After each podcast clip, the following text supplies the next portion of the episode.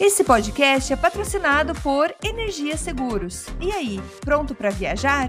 Inclua tranquilidade e segurança contratando um seguro viagem no site www.goenergia.ca.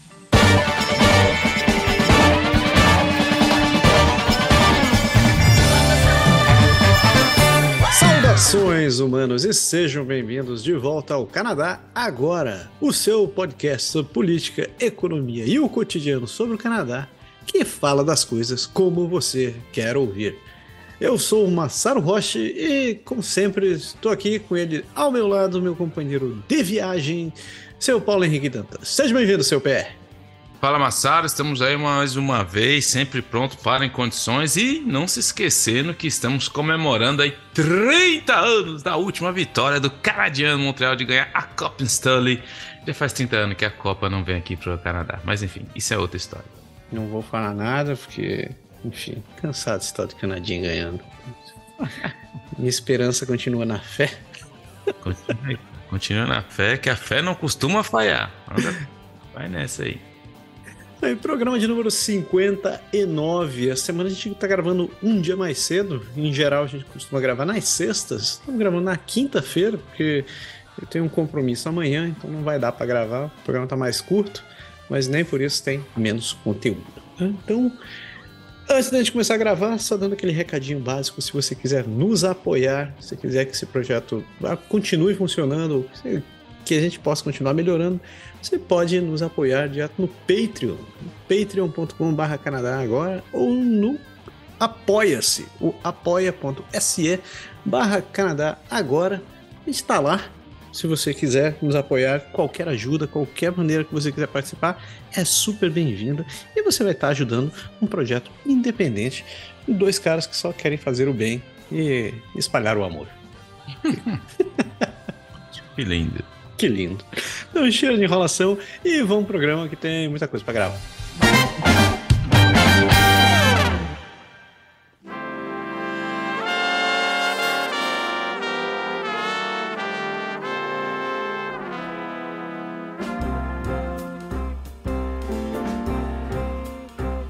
Amare usque ademare. Então começamos nosso giro pelo país, como sempre falando sobre notícias federais. E a gente não vai, não vai perder tempo, não. Vamos direto porque todo mundo quer saber, porque é fogo. Que trocadilho sem gás, né? Porque um, uma, como a fumaça severa e incomum dos, dos incêndios florestais canadenses está se espalhando e o que isso significa para a sua saúde. Vastas áreas do leste do Canadá e dos Estados Unidos estão cobertas de fumaça e neblina devido a incêndios florestais incontroláveis em Quebec e outras províncias. A fumaça tem levado a alerta de qualidade do ar em várias cidades e vilas, afetando a saúde dos moradores. Os especialistas atribuem esses níveis severos e incomuns de poluição do ar às mudanças climáticas, que aumentaram as condições necessárias para que os incêndios florestais se propaguem. O risco de incêndio é alta, é, atualmente considerado acima da média na maioria das províncias canadenses, e a situação deve persistir até agosto. Está aqui no começo de junho. A fumaça se deslocou para o sul, atingindo os Estados Unidos até a Carolina do Norte e o meio oeste do país.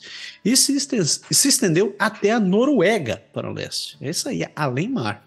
Os índices de qualidade do ar nas áreas afetadas atingiram níveis perigosos, com material particulado causando preocupações significativas para a saúde, especialmente para pessoas com condições pulmonares pré-existentes. O impacto da fumaça equivale a fumar dois, vários cigarros por dia, né? dois, vários cigarros por dia.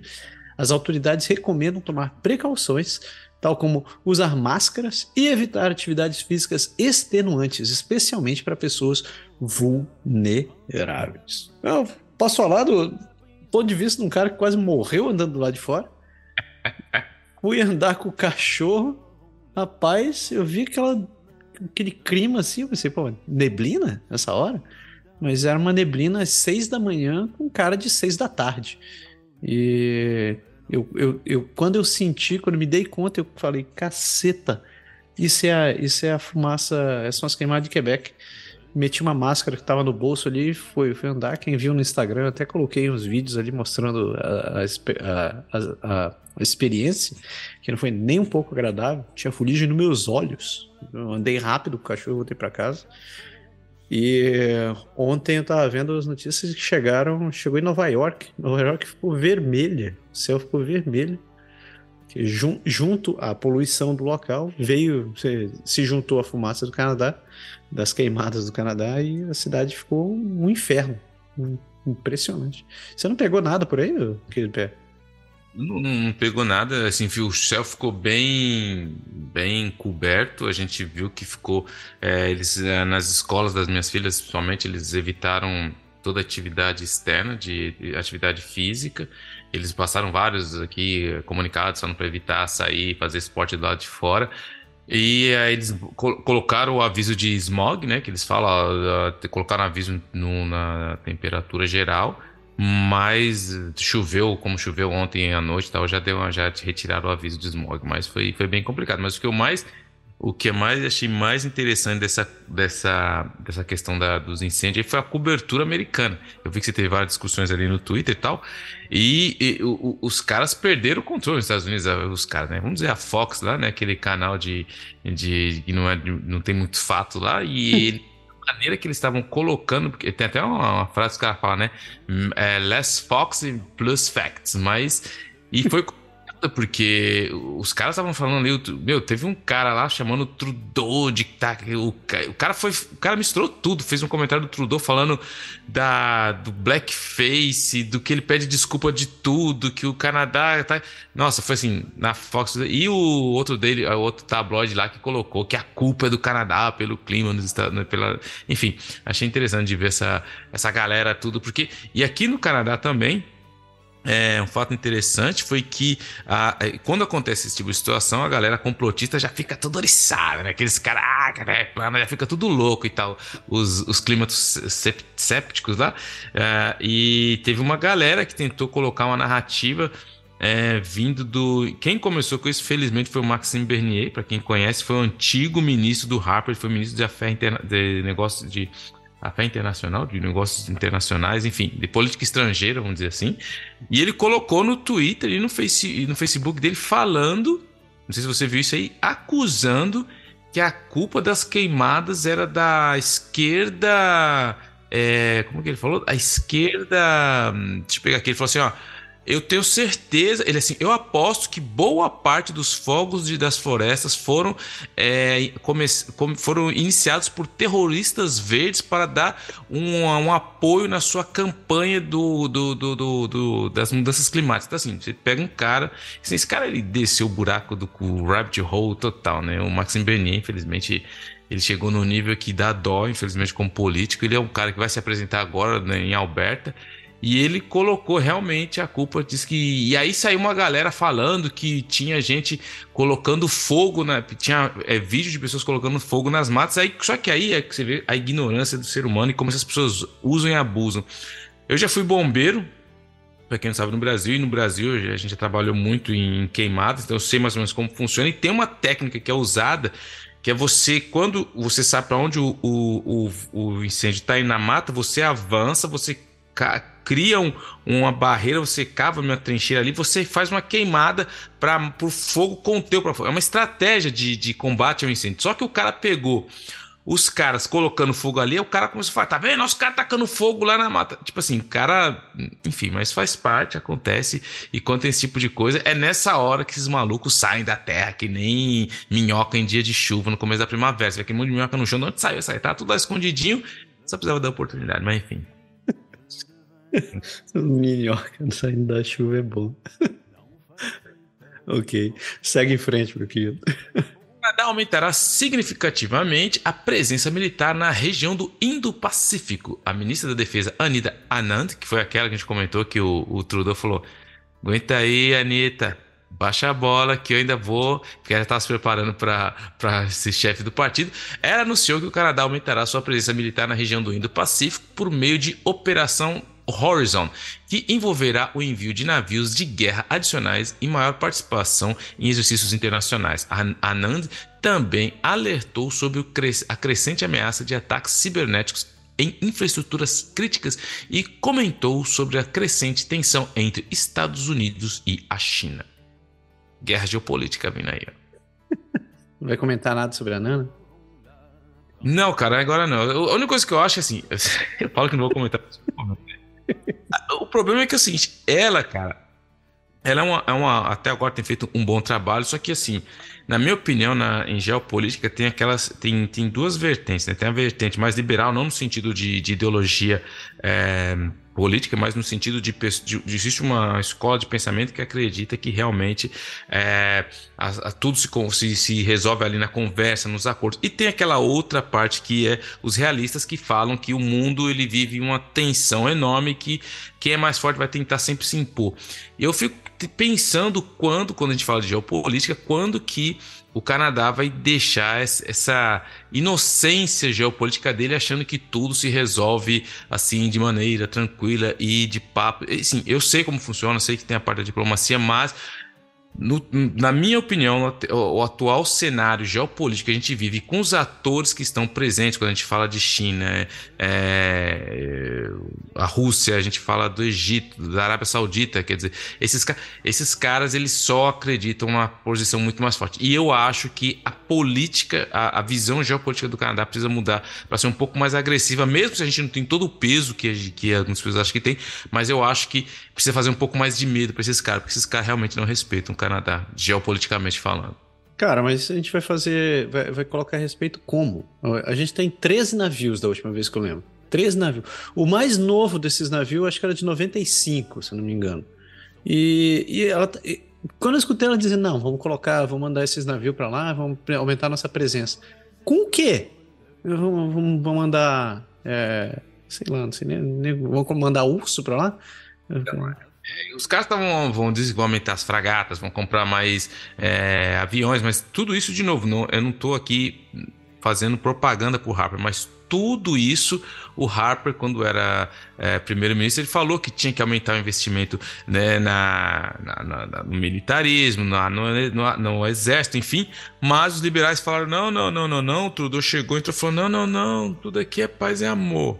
E aí ele foi lá liberou a maconha, entendeu? E aí foi tudo mas beleza. Mas não tem jeito. É, é e, e, uma, e uma das, das, questões interessantes para você ver como que é que é, quando o Trump ganhou, que ele estava presidente no, nos Estados Unidos temporariamente, quem fazia mais medo pro Trump era Christian Freeland que o Trudeau. Porque todo mundo se lembra da vez quando ele veio aqui que teve o reunião do G7 que ele saiu xingando o Trudeau, chamando o Trudeau de duas caras. Todo mundo lembra da vez que o Trudeau tava ele, o Macron, todo mundo fazendo piadinha da cara do Trump, uma câmera pegou eles fazendo piada. Então, quer dizer, isso é o tipo de coisa que acaba minando a credibilidade perante outros líderes de governo. Talvez você não possa ter aquela potência. É é, física, mas você tem o soft power, porque é aquela questão de você agir de outra maneira, de agir de, de, com a sua influência, mas eu acho que a influência do Canadá tá meio fraca nesse sentido, enfim. Hoje não tem nem soft power mais, velho. Não tem. Nem o Wolverine. Mataram o Wolverine, velho. Não tem nem, nem Wolverine é, soft power. o Wolverine não morreu, não. O Wolverine não morreu. Isso é palhaçada. Nossa senhora. Aí nas notícias canadenses, os canadenses chineses dizem que querem ação no registro de agente estrangeiro, não longas audiências públicas. O chefe de um grupo canadense que faz lobby pela democracia em Hong Kong eh, está pedindo ao governo canadense que crie um registro público de indivíduos, além de organizações e procuradores que atuem ativamente em nome dos direitos eh, dos diretores estrangeiros no Canadá. David Johnson, ele, ele, vai falar dele mais aqui, tem uma notícia para ele depois, uh, que é o relator especial independente sobre essa interferência eleitoral, recomendou um inquérito público e é, que na verdade foi contra uma, uma recomendação de inquérito público é, e ao invés disso ele conduziu um processo de audiência pública. A argumentação é que esse processo apenas atrasaria ações urgentes necessárias para proteger as comunidades da diáspora, além de dissidentes e a sociedade canadense em geral da interferência estrangeira. O co-presidente da Associação de Toronto para a Democracia na China concorda dizendo que o tempo para consultas acabou e que o registro público que a comunidade está recomendando ajudará a fornecer as medidas que as autoridades podem usar para quebrar o ciclo da interferência estrangeira. Nessas, os chineses daqui estão revoltados com. Isso daí é interessante, cara. Uh, não, fale, fale, depois eu falo. Não, não, era só isso. Deixa eu, falar, é, eu fui, uh, eu participei de um estudo de pesquisa em ciências políticas dois dias aqui na, na Vila de Longueuil, porque a Vila de Longueuil, onde eu moro, promoveu um estudo, vieram pesquisadores de, da Bélgica, do Canadá, da França, fazer um estudo voltado para a Vila de Longueuil, que eles queriam uh, estudar alguns quesitos. O primeiro era o voto pela internet, depois eles queriam saber se o voto deveria ser obrigatório para residente permanente e não para cidadão. Eles queriam saber também, é, entre outras coisas, enfim, tinham quatro temas lá e, e, e, tinha um especialista que vinha é, perguntava, expo, ele expunha os prós e os contras, e depois ele a, a, tinham, eram 100 pessoas, achei interessante que eles convocaram 100 pessoas, que foi meio que um, um microcosmo ali da, do, do, do bairro, da região, enfim, e as pessoas votavam depois para saber se é, ia passar ou não a alternativa. Foi tudo um exercício de, de, de pesquisa de universidade, mas o interessante que eu quero falar quando você falou da China foi que quando se falou da, da questão do residente permanente, uma grande maioria fala, fala assim: meu, se você mora no bairro, você participa do bairro, se você. Você deveria realmente, claro, ter direito de se expressar, porque você, por mais que você não seja um cidadão, tinha, tinha os prós e os contras, mas é interessante que as pessoas podiam ir no microfone, falar e tal. E foi uma mulher lá, cara, pra você ver como que. Como é, por isso que eu tô falando, não criticando a pessoa, ali tinha um microcosmo da sociedade, uma mulher começou a falar sobre o voto. E ela começou pra você ver como essa questão da China entrou num loop também meio de percepção que ela. Não, porque se começa a dar atenção para os residentes, vocês têm que ver. Ó, quanto a gente vem da China, quando a gente vem da Índia. E aí tem já ó, as delegacias. Eu falei, nossa, mano, a mulher já foi naquela questão, tipo, eles, se a gente começa dando. Porque a gente falando de um voto municipal, mas ela falou, não, mas se começa no municipal, vai passar pro provincial, depois pro federal e depois. Aí eu falei, não tinha, podia perder a oportunidade, fui lá, falei, mano, eu fui no microfone e falei, gente, Primeiro, todo mundo sabe que a China está interferindo no mundo faz tempo. Segundo, aqui em Brossá, é, em Longueio, as duas delegacias chinesas, a GRC não fez nada. Foi lá, investigou, não tem prova de nada. Então, assim, as, pode ser que saia alguma coisa, não estou dizendo que não exista nada, mas o que acontece? São centros que as pessoas usam realmente para aprender francês, para ajudar quem é chinês, para ajudar quem é contra o regime, inclusive. Só que o jeito que foi mediatizado foi tão interessante que na percepção das pessoas ninguém acompanhou o, o, o depois, todo mundo parou ali. Delegacia chinesa influenciando no Canadá, aqui em Longueuil. Pronto, acabou. A mulher parou ali. Aí depois eu fui lá, conversei com ela, mas você vê como que a percepção é uma coisa, o medo, né? Sentimentos negativos acaba deixando. A mulher estava preocupada. Falei, gente, é um, é um, voto no municipal. Eu, eu perguntei para ela, sabe, eu perguntei ela, sabe quem que é o seu conselheiro no municipal? Ela falou, não, então tá vendo? Você não sabe nem quem é. Você nunca veio numa reunião do. Na boa, né? Não falei assim. Mas pra você ter uma ideia de como as pessoas, elas. Quando você é atiçado por um sentimento negativo, te força a reagir. Ela não. Ela não. É, tava ali 100 pessoas, tipo, tudo mas ela foi lá e expressou todo esse. Vamos dizer assim, entre aspas, o medo dela. Mas, enfim. É. É o pânico, né, cara? O medo é uma arma. Arma, cara. Quem sabe usar isso no populismo transforma numa, numa bomba atômica. E. em frente. Continuando, vamos lá, notícia que todo mundo não estava esperando, mas estava esperando, que é o Banco do Canadá aumenta de novo a taxa de juros. O Banco do Canadá aumentou sua taxa de juros para 4,75%, com a taxa do banco em 5% e a taxa do depósito para 4,75%. O banco também está prosseguindo com sua política de redução quantitativa Globalmente, a inflação dos preços ao consumidor está diminuindo, mas a inflação subjacente ainda está alta. Embora o crescimento econômico mundial esteja desacelerando, os principais bancos centrais sinalizam que as taxas de juros podem precisar subir ainda mais para restaurar a estabilidade do preço. A economia do Canadá foi mais forte do que o esperado no primeiro trimestre de 2023, com o crescimento do PIB de 3,1%. A inflação do IPC aumentou em abril para 4,4%, com preços de bens e serviços mais altos do que o esperado. Com base nas evidências acumuladas, o Conselho Governante decidiu aumentar a taxa de juros para equilibrar a oferta e demanda e alcançar a meta de inflação. O banco continua comprometido em restaurar a estabilidade de preços para os canadenses. Cara, então, isso é muito complicado porque o Banco Central deu aquela deu aquela meio que deu a ideia de que não iria aumentar e agora a gente foi lá e deu uma outra aumentada e provavelmente já tem especialistas economistas falando que está aumentando, mas de grosso modo, pessoas que compraram casa com hipoteca de de 3, 4, já estão vendo essa hipoteca chegar a 6, 6,5, entendeu? Então, assim, você imagina o peso nisso daí no budget de uma família. E, e esse peso é muito grande, porque tem gente já se perguntando: será que eu pago a minha hipoteca com o meu investimento? Só que eh, às vezes as pessoas me perguntam: pô, mas assim, eu não posso dar conselho financeiro, que isso não, não é legal, não sou conselho financeiro, mas a gente sempre fala aquela coisa: você tem que analisar a taxa, qual é a taxa mais baixa. Só que quando você pega um CPG de, de quantos anos é que está dando, por exemplo, 4%, você pega uma taxa sua de hipoteca que está dando 6%, você fala, meu, aí o cálculo é você que tem que pegar, mas a conta não é muito difícil de ser feita. Mas o problema é que a gente não sabe onde isso vai parar. E a gente tem visto também, a gente, e, e, do outro lado, existe um outro problema que vai se formando, porque o banco não vai gerenciar parque imobiliário. O banco não é feito para isso. O banco quer vender mais rápido. O banco não pode ter um parque imobiliário para gerenciar.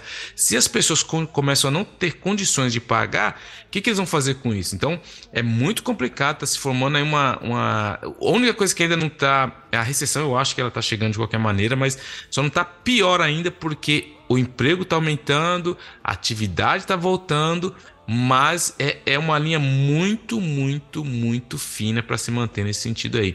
É, a gente já tem visto muitas pessoas no jornal e tem feito muitos estudos falados sobre isso, muitas matérias de pessoas que os dois trabalhos estão precisando recorrer aos bancos de alimentos. Tem, aumentou, uh, eu vi uma reportagem falando que aumentou o número de pessoas procurando um segundo emprego para trabalhar duas, três vezes por semana para tentar. Pessoas que têm empregos bons que para tentar. Então, assim, Tá, tá, muito delicado isso daí, tá, tá muito crítico. As pessoas.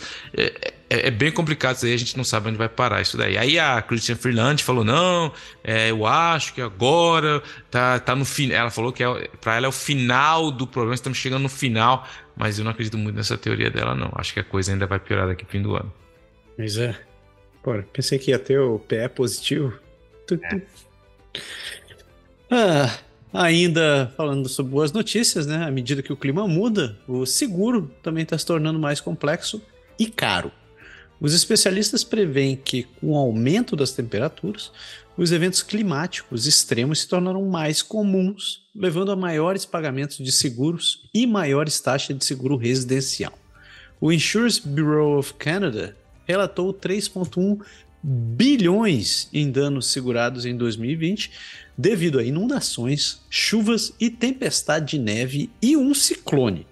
O Statistics Canada informou que as taxas de seguro residencial e de hipoteca aumentaram em média 33% nos últimos cinco anos. O Bureau de Seguros do Canadá está pressionando por um programa nacional de seguro contra inundações para cobrir propriedades de alto risco que lutaram para obter seguro contra inundações. No futuro, programas semelhantes podem ser necessários para cobrir outros eventos climáticos extremos. O governo federal reservou 31,7 milhões para um programa nacional de seguro contra enchente, que não dá muita coisa, acredite. 31 milhões pode ser muito dinheiro, é, para mim seria para cacete, é muito dinheiro, mas 31 milhões, você pegar, você pegar 100 se você pegar 10 casas que, que foram pro cacete, se for marcar 10 casas em Toronto, Cada casa foi um milhão, pronto, já foi 10 milhões. Essa brincadeira. Então, você vê que não dá para muita coisa.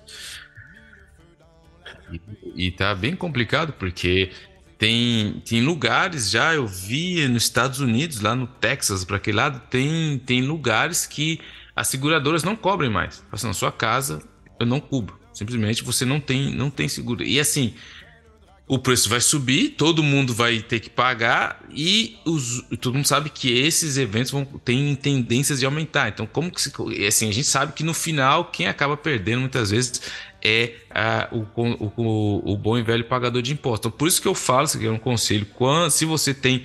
Porque geralmente a gente pega lá, faz, você compra a casa, você compra a sua casa, você chega, faz seu seguro, você está naquela emoção, você está procurando. Você nem olha o contrato. Por isso que eu convido você, quando pegar um dia no verão, com a sua esposa, com o seu companheiro, seja lá sozinho, pegue o seu contrato de seguros e leia o seu contrato de seguros. Veja o que está protegido, que você não está protegido, porque você vai ter tempo de fazer alguma alteração antes de acontecer alguma coisa. Porque a pior das hipóteses é quando você precisar, o seguro não vai ficar, ter a menor vergonha na cara de falar assim. é, nós não vamos responder a sua demanda porque você não está coberto. Tchau. E aí, meu amigo, um forte abraço, porque você não vai mais ver nada. Hum, o negócio, né? Eu, como, como, como, dizia antigamente, é Strong House Disabation, velho. A casinha cai pesado. E eles lá, os meus amigos, o grande partidão do, no nível federal, os conservadores apresentam legislação para fortalecer o monitoramento de criminosos sexuais registrados. Os conservadores canadenses apresentam um projeto de lei chamado a Lei de Noah, que visa fortalecer o monitoramento de criminosos sexuais listados no Registro Nacional de ofensores sexuais. Isso estenderia o período de tempo em que alguém condenado por um crime sexual deve permanecer no registro. Exigiria também que os infratores passassem por terapia obrigatória se quisessem sair do registro e aumentaria o monitoramento de criminosos sexuais registrados.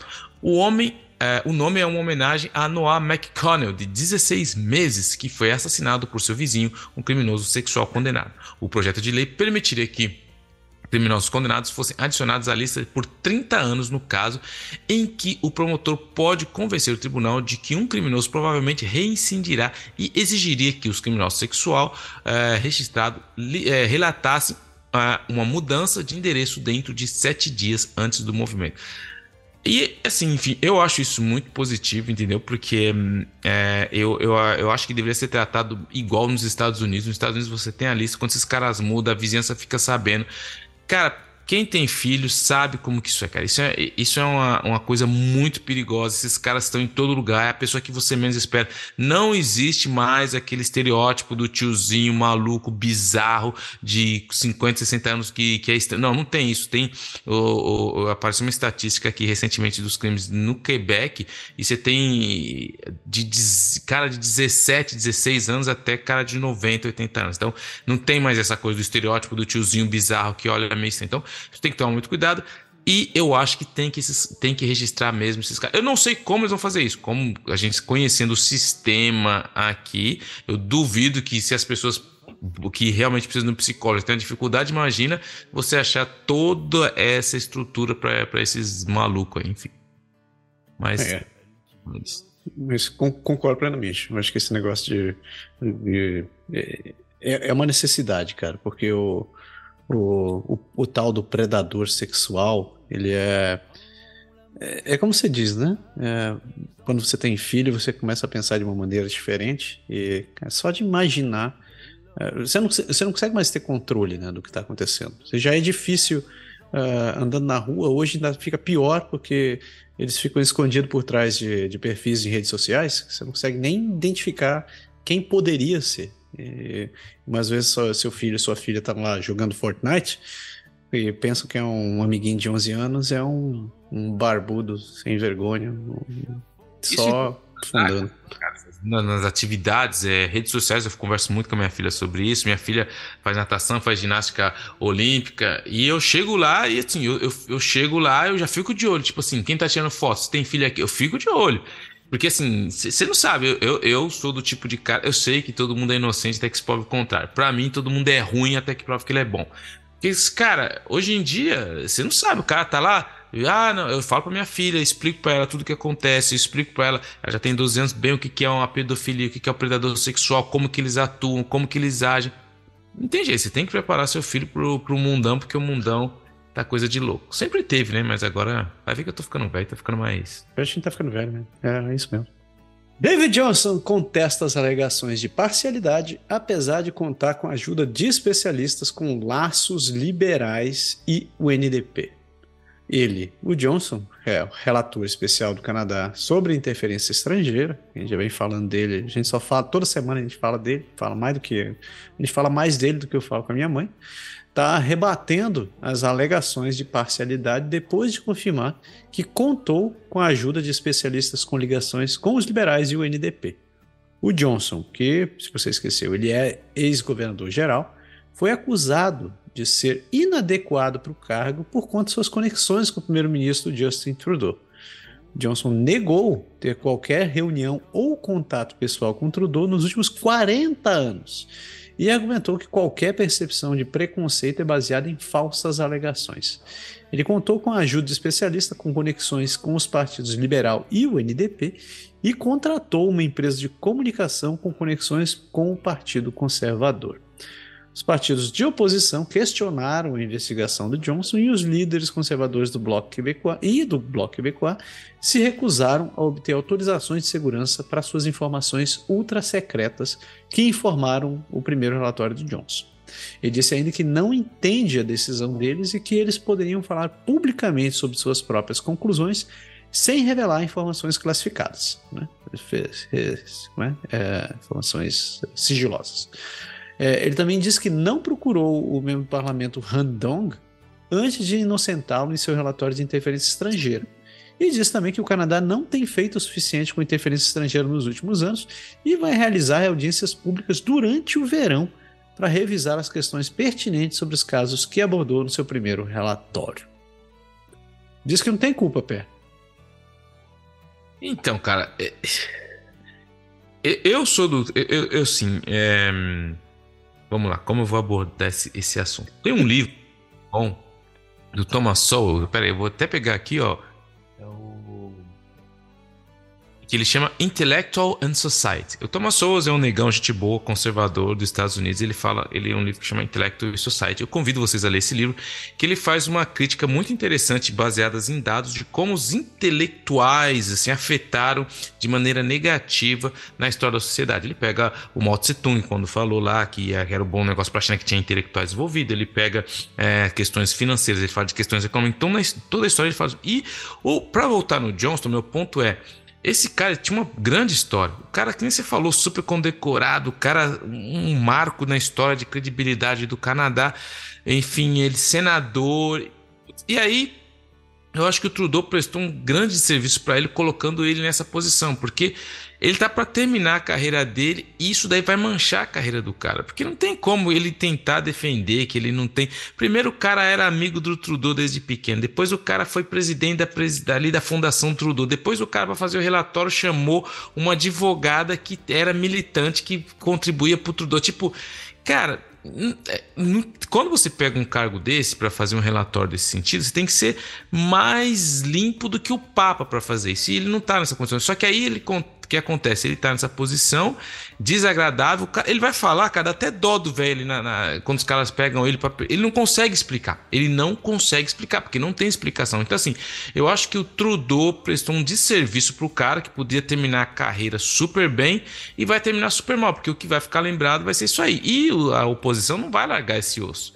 A oposição não vai largar isso. Enquanto não tiver uma investigação ali separada, independente, ele não vai largar. E o tiozinho não precisava disso. Essa é a minha opinião. O tiozinho não precisava disso. E tá muito claro que aí ele vem falar: não, mas o que eu vi não pode ser revelado. Cara, não vem com esse papo que não subestime a inteligência do ser humano. E é isso que eles estão tentando fazer. Enfim. Coitado, vovô. É, o tiozinho lá não precisava disso. Mas ele falou que não largar o osso também não.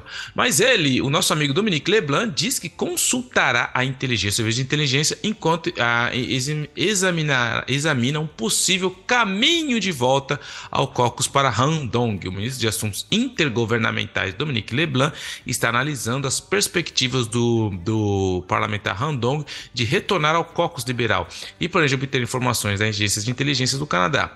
Isso ocorreu depois que Dong supostamente aconselhou um diplomata chinês em 2021 de Pequim e que deveria adiar a libertação de dois canadenses. O primeiro relatório do nosso grande amigo David Johnston sobre a interferência estrangeira concluiu que a alegação contra Dong era falsa. Johnston também relatou irregularidades no processo de nomeação de Dong em 2019 e que o primeiro-ministro Justin Trudeau foi informado sobre o assunto. A Global News está defendendo suas reportagens e Dong está processando a rede de televisão por 15 milhões de dólares em danos. Johnston optou por não entrevistar Dong para o seu relatório e o jornalista da Global News, Sam Cooper, está deixando o meio de comunicação. Então a gente já tinha falado isso aqui, o Dong foi aquele cara que foi vítima da China. E ele, quando ele falou assim, eu vou me retirar do Cox para não ser um trabalho, um problema para o Trudeau, e depois que tudo foi resolvido, talvez eu volte. Então, assim, tudo foi praticamente resolvido, ele foi liberado e agora está tentando voltar para o seio da família liberal. Maravilhoso, só isso. Eu sei, você é quase um, quase um artista, pé. Falando em quase artista, você viu o videozinho lá do, do Partido Conservador falando do Just ah. Inflation? que, que eu comento esse vídeo, velho? É sério isso, mano? Os conservadores, cara, assim, é, é, o problema do, do, conservador é o seguinte: o Polié, você viu o que ele fez, né? O doidão que ele fez. Ficou Sim. Quase 24 horas falando que não é uma matraca louca lá. Porque, para dar o contexto para vocês, tem uma, tem uma técnica usada pelos, pelas oposições durante a votação de um projeto que chama filibuster. Isso aí quer dizer que você pode usar todo o seu tempo. Você, fica, você vai na Câmara, você pede para fazer uma, uma locução. Enquanto você aguentar, meu amigo, você fica lá. Isso serve para o quê? E você passa a noite lá. Se você, enquanto você não sair do da Câmara, você tem direito de ficar lá. E ele fez isso, Poliev. Ele falou, falou, falou, falou, falou, e todo mundo. O cara é, o cara é doido. Poliev é doido. E interessante que já teve vários casos disso. Nos Estados Unidos é muito comum. Eu já vi casos, eu estudei quando estava fazendo meu curso de ciências políticas, de uma, de uma deputada que ela queria, não me lembro a cidade, no, o estado nos Estados Unidos, que ela queria impedir lá que ela é uma lei que eles queriam votar a favor do aborto, ela era contra o aborto, que ela colocou uma sonda nela, cara, ela, e ela foi de tênis e a mulher falou quase 48 horas, mijou na sonda, mas ela ficou lá fazendo filibuster dela. Só pra vocês terem uma ideia, isso, isso é uma ferramenta política, é, é normal, isso é, é, é legal. E o, e, o, e o Poliev fez isso. E o Poliev, o problema dele é que tudo que ele faz, você acaba vendo muito do que se faz, que faz os conservadores nos Estados Unidos. Ele está tentando refletir muito essa mentalidade. Se você pegar o vídeo, a estética, é, aquela coisa agressiva, não é o tipo, para quem conhece a tradição e a história da, da, propaganda política no Canadá não é o tipo de coisa que funciona. Só para você dar um exemplo, quando tinha um Jean Chrétien, que já era lá na época, quando ele era primeiro-ministro em 80, em 95, você tem ideia, já faz muito tempo, teve uma campanha, que ele é liberal, e teve uma campanha, e ele teve um acidente na infância dele, que ele, tem, ele teve um AVC e tem uma parte do rosto dele é meio debilitado. Então ele fala puxando um lado da boca. Para vocês terem uma ideia como está mudado a mentalidade dos conservadores, teve uma campanha é, numa das campanhas dele para primeiro-ministro, os conservadores era uma, era uma candidata e ela atacou ele falou assim: ah, ela foi querer fazer uma, um jogo de palavras com, a, com o problema que ele tinha na face, falando que ele fala, o Jean Chrétien fala pelos dois lados da boca. Tem uma expressão que falava, você fala pelos.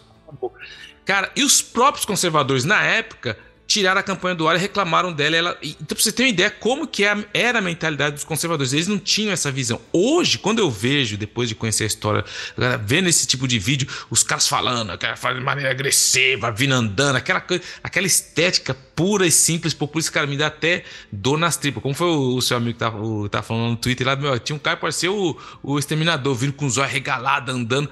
Mas assim, você vê a estética é feita para isso, é feita para realmente atacar. Assim, cara, é de uma pobreza assim intelectual enorme que eu acho que o Canadá e o Partido Conservador é capaz de muito mais, cara. Eu achei ridículo, eu achei assim de um mau gosto, mas mas é a tática do Poliev. É o que ele vai, é, então assim, vai se acostumando que vai ser daí para pior. Temos, temos a esperança de ver co coisas piores aparecendo, então. Né? É, vai ter. Mas enquanto os, os, os, conservadores estão fazendo esse teatrinho, do outro lado, né? Meu Partido Liberal também não me ajuda enquanto o parlamento toca violino, o Canadá está pegando fogo. O primeiro-ministro do Canadá, Trudeau, falou sobre o controle, é, sobre, sobre o combate às mudanças climáticas e diz que é necessário para evitar as perdas catastróficas que os canadenses estão enfrentando devido aos incêndios florestais. Ele foi acompanhado por vários ministros em uma coletiva de imprensa que apresentar, e apresentou um gráfico mostrando a rápida e sem precedentes propagação de incêndio em todo o país. Trudeau elogiou os socorristas e pediu às pessoas que ouvissem as autoridades locais. A fumaça dos incêndios florestais chegou até a capital de Ottawa, aqui, eu, né?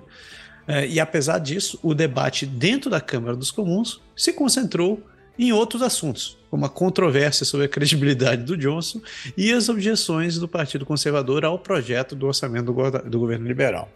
Os conservadores argumentaram que o imposto sobre o carbono não reduzirá as emissões de gases do efeito estufa e estão exigindo cortes significativos nos gastos, nos gastos federais e o cancelamento dos aumentos planejados do imposto sobre carbono. A mudança climática está tornando a vida mais cara e vai tornar é, vai voltar isso em, em, na forma de questões políticas muito em breve, mas o debate político é, atual permanece o, mesmo para pelo menos 16 anos. E cá estamos nós com tudo pegando fogo. Eu consigo ver, eu, eu não vi o debate, mas eu consigo ver o Trudeau falando, aquela, aquela cara dele dizendo assim: We recognize the Canadian, the Canadian. E eu, cara, eu, eu, eu não vou bater mais porque ainda é meu partido, mas é, eu ainda tenho esperança que a Freeland vai chegar num cavalo branco, assim, salvando todo mundo. Assim. É, ele, ó, ele é o Poliev, cara. Eu acho que o Poliev vai levar. É. Eu, eu não vou falar isso em voz alta, porque pode ser que aconteça, né? Mas. É, é complicado. Mas vamos seguindo lá. Lucro do Dolarama aumenta à medida que os canadenses continuam comprando com desconto e compram mais quando o fazem. O Dolarama relatou um salto de 21% nas vendas no ano e em seu último trimestre, as vendas na mesma, na, nas mesmas lojas aumentaram 17%, a taxa mais rápida em pelo menos 5 anos. Isso foi impulsionado por um trade down de clientes que buscam produtos mais baratos devido à alta inflação. O, os lucros aumentaram 23% em relação ao anterior, com vendas totalizando 1,29 bilhão de dólares e ganhos de 179,9 milhões. A empresa abriu 21 novas lojas e pretende chegar a 2 mil lojas no Canadá até 2031. A redução e o crescimento dos salários dos trabalhadores, a redução e o crescimento dos salários dos trabalhadores são fatores que trabalharam contra as margens de lucro, mas a queda nas taxas do frete ajuda a compensar os custos mais altos. E o que é interessante, a gente já falou isso aqui outra vez, é que é, tem muitas pessoas que estão comprando alimentos no Dolarama. E isso tem todo um, um, link com o que eu vou falar no, no Gêmeos Suvian, porque no Gêmeos Suvian eu vou falar sobre é, é, os alimentos ultraprocessados. E é esse tipo de alimento que está em 60% na dieta dos canadenses. Então, assim, é um problema que a gente está criando lá no futuro, porque realmente, se o nosso sistema de saúde já é o que é, imagina você colocando assim, pessoa, o pessoal, o país, o pai, o pessoal comendo menos, comendo de maneira pior e aumentando as taxas de obesidade, diabetes, enfim, tudo. Então, se você se liga aí, porque o Gêmeo Souvian eu fiz um, um relato sobre uh, os produtos, os alimentos ultraprocessados, porque nós estamos se tornando uma sociedade ultraprocessada. Yeah. Yeah. E, mas não é igual aos Estados Unidos, porque nos Estados Unidos todo mundo processa todo mundo. Ah. Piadinha cretina. E assim a gente fecha as notícias federais e a gente começa o nosso giro do país, já aqui depois da sequência.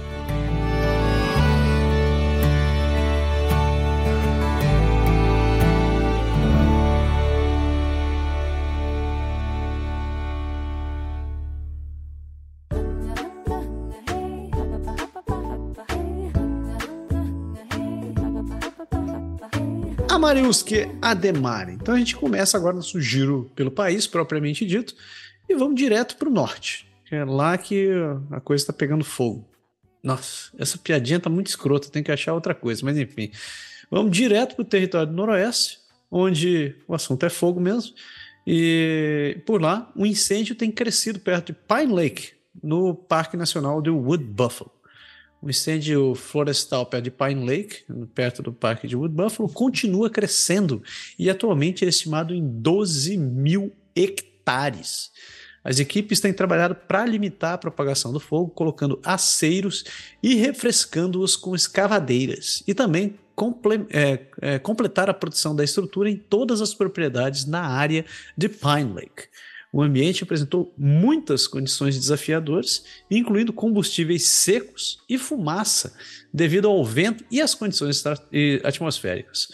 O incêndio está atualmente a 9 quilômetros de Pine Lake, propriamente dito, mas não apresenta risco para Fort Smith, que é uma cidade grande em Norfolk Territories. As estradas estão fechadas de Parsons Lake Road até Peace Point e o acesso à área de Pine Lake está proibido até novos avisos. Me esclareça, o que raios é um aceiro? Ah, isso aí você me pegou agora, mano. Esse, assim, de, de bate pronto, meu, eu não tenho a menor ideia do que seja. Um aceiro. Eu, eu vou, vou, até procurar no Google, porque eu não sei o que é um aceiro. Você, você é bombeiro? Eu achei que você sabia o que raios era um aceiro. Sei lá, deve ser algum tipo de técnica usada para. Enfim, eu não sei é. se eu expliquei lá, mas Eu falei que eles criam um vácuo ali entre o fogo e na floresta para poder combater, mas eu não sei se o nome técnico. meu, faz caramba, eu entrei no bombeiro era 94, pô. Desculpa, desculpa. Todos os caras que, que foram do meu pelotão já se aposentaram. Só eu tô aqui no Canadá trabalhando. Os caras, pô, Dantas, já tudo aposentado. Você tá aí? Falei, tô aqui trabalhando ainda. Ó, de acordo com o Google, um aceiro ou uma atalhada ou um sesmo é um desbaste de um terreno em volta de propriedades, matas e coivares para impedir propagação de incêndios. Se vocês falaram a última palavra que você falou aí, os bastos lá, não sei o quê. É sesmo. Olha só, essa aí eu tinha lembrado. É que você falou aceros, me, me, eu me perdi. Se fosse. Foi um detalhe de língua. Mas enfim. Certo. Por que o maior proprietário do norte do Canadá viu os o preço de suas ações despencar mesmo com os aluguéis subindo. O Fundo Residencial Canadense de Alto Rendimento de Northville, um importante proprietário residencial do Norte, viu seu valor de ações cair nos últimos meses devido ao estado da economia e às taxas de juros. A taxa de juros tem subido, fazendo com que a empresa tenha que pagar mais em dívidas hipotecárias, o que deixou os investidores nervosos. A empresa afirmou que é, que pode ter que reconsiderar seu nível de distribuição ou, ou o que paga aos acionistas a cada mês, o que fez com que os preços das ações caíssem cerca de 30%. A empresa está em uma boa posição, com alta de ocupação do aluguel devido à escassez de moradia, mas o aumento do custo de juros está superando a dinâmica do mercado. O futuro da empresa é incerto, mas é provável que tenha que cortar a sua distribuição aos investidores no futuro próximo. Então, assim, existe um fundo, é um fundo mobiliário. Então, você pode chegar lá, como as pessoas, tem pessoas que se juntam e vão lá e vão comprar um shopping. Então eles, eles colocam ali, o shopping vai alugar as lojas e eles vão ganhar dinheiro disso daí. Só que, é, como está explicando na reportagem, conforme está subindo as taxas de juros, as pessoas não estão conseguindo pagar e você dá o retorno a esses fundos, tem, tem tido uma queda de 30%. Bem complicado isso daí. Fico isso. E saindo dali de, do, do território noroeste, a gente vai ali, é um voo rápido para Yukon, a gente fecha esse passeio no, no norte com uma, uma, Essa notícia ainda deu uma roubadinha, que a gente precisava colocar em algum lugar no Ártico, então colocou em Yukon mesmo. Uh, uma nova pesquisa mostra que o Ártico pode ter verões sem gelo até 2030. Eita! Uma nova pesquisa publicada na revista Nature descobriu que o Oceano Ártico pode estar livre de gelo no verão já em 2030, mesmo que medidas drásticas sejam tomadas para reduzir as emissões de gases de efeito estufa. O estudo constatou que os efeitos do gás de efeito estufa na perda de gelo marítimo foi subestimado em modelos anteriores e que a perda de, a perda de gelo está ocorrendo em todos os meses do ano. Se as emissões permanecerem altas, o período sem gelo pode durar meses. E o estudo tem implicações para o frágil ecossistema do Ártico e também pode afetar o clima em latitudes mais baixas. Eu tenho, tenho, tenho uns comentários interessantes a fazer aqui. O, o primeiro é que eu vi um. Eu tô agora um problema de insônia, né, cara? E a pior coisa que você tem, você tá com insônia é ficar olhando pro celular. E é exatamente isso que eu faço. Então eu tava, tava vendo um tiozinho, não sei porque que eu caí nesse tiozinho lá no, no Instagram. Ele é vice, diz ser vice-presidente do Greenpeace. E ele está dizendo que a melhor coisa que a gente pode fazer para o planeta hoje em dia é continuar emitindo gases de CO2 porque o CO2 é benéfico para a produção, produção de vegetais e que isso é importante para o planeta, é mais importante do que o aquecimento global. O aquecimento global ele só aconteceu agora, não tem como provar. Eu falei, bom, não sei se o tiozinho é do, do, do Greenpeace ou não, não fui atrás de, de procurar, mas a maldita do vídeo ficou na minha cabeça. Achei o fim da picada. E o segundo é que eu também caí num outro tiozinho, na verdade é um perfil de uma mina lá, que o pai dela é ex-espião, é cara. Ele era espião dos Estados Unidos. E ela tá numa série de vídeos lá falando sobre tudo que você queria perguntar sobre um espião, parte tal. E o tiozinho, todo videozinho do, do, do Instagram que ele medo de falar lá, ele, alguém faz uma pergunta para ele do tipo assim: e a terceira guerra mundial, quando vai acontecer? O que, é que a gente pode fazer se acontecer? E o tiozinho me deixou sem dormir uma noite dessa. Falei assim, não devia ter visto isso, porque ele falou exatamente do Ártico. E só fechando meu gancho, que ele falou do Ártico, ele disse que uh, os maiores inimigos para os Estados Unidos hoje, maiores riscos, são exatamente a Rússia e a China. E ele disse que o, caminho mais próximo para chegar nos Estados Unidos é exatamente pelo Ártico. E que a única defesa que tem no Ártico é o Canadá. Vai, disse... nós. ah, mas eu vou, quero ir lá, eu quero Rambo, velho. Quero Rambo do Ártico. Rambo Você... do Ártico. Você já, viu, você já viu os vídeos dos russos? Os russos vão galopando em cima de urso, velho. A gente não tem chance nenhuma contra os caras. A gente tem. A gente tem chance. Nós tem também nossas paradas aqui, mano. A gente vai nos nossos pinguinzinhos zica que nós vai, vai pegar os caras. Mas quando os caras falam. Eu acho interessante esse tipo de. de de análise um pouco apocalíptica e tal, que o mundo tá acabando, enfim, não sei o que. Eu tenho minhas. E, eu assisti uma vez, eu gosto muito de debate, cara. Quando eu vou no YouTube, eu gosto de assistir debate entre é, cientistas, assim, de, de nível, né, de, de cara que conhece, principalmente quando os caras falam de, de, de, de, de aquecimento, é, mudanças climáticas. Uma vez eu lembro de ter assistido um debate dos caras estavam falando sobre a camada de gelo, e eu lembro que isso ficou na minha cabeça também, que o cara falou assim, ah, porque muito do que os caras falam é tudo com estudos que de, de são são cálculos, né? São cálculos científicos que eles fazem para determinar, ah, porque isso, porque aquilo, como vai ser. Aí o cara chegou e fez uma pergunta, cara, que eu, eu, se eu tivesse na sala, eu ia ser o, o, o Zé que ia fazer a minha pergunta. O cara falou assim, que aí depois abrir para pergunta, os caras perguntam, é, mas todos esses estudos, tá falando que vai aquecer, porque até assim. Aí o cara falou assim: esse seu estudo, esse seu modelo científico, o cara perguntou, que, cara, eu não lembro mais, mas é muito engraçado. O cara falou, seu modelo científico que calcula que daqui quantos anos vai estar tá, o aquecimento vai estar tá assim, assim, assado, ele pode calcular o que aconteceu no passado pra gente ter certeza? Não. Aí falou, pô, mas. Pô, assim, eu falei, pô, tipo, pô, tipo, eu, como sou leigo no, no assunto de mudança climática, fiquei, pô, mas o cara tem porque você fez um estudo, você tá falando, não, porque daqui tantos anos, 2050, o que vai estar tá assim. Falei, tá, mas você consegue modelar com os dados que você tem o que aconteceu no passado para realmente determinar quando esquentou, quando gelou? O cara falou, não, não dá, porque. Aí eu falei, mano, esse cara é zica. Esse cara, se fizer um canal no YouTube, eu sigo ele, mano. E eu acho que a terra é plana porque ele é gente boa. Eu já, já tô me estendendo demais aqui, mas eu lembrei de uma tiazinha, assim, que eu vi no Twitter. Ela falou o seguinte: que uma tava discutindo com a mulher. A mulher é cientista, cara, bióloga lá, tem, tem doutorado e o raio que o parta. Aí ela foi falando sobre alguma coisa, acho que eu pesquisei sobre vacina. A mulher virou para mim e disse assim: Eu não confio nesse negócio de ciência. Você pode ter estudado 40 anos, mas eu não troco 30 minutos de pesquisa no YouTube do que do, do que esse seu conhecimento que você tem. Eu falei, ok. Argumento. Isso realmente é o argumento que você não deve usar nunca. Até acho que a pessoa vai, mano, que isso? Estamos ferrados, velho. Vamos virar comida de barata. É, nós já somos, já. E assim a gente fecha nosso, nossas notícias do norte gelado e pra gente, logo a seguir, a gente começa a nossa volta para a costa leste.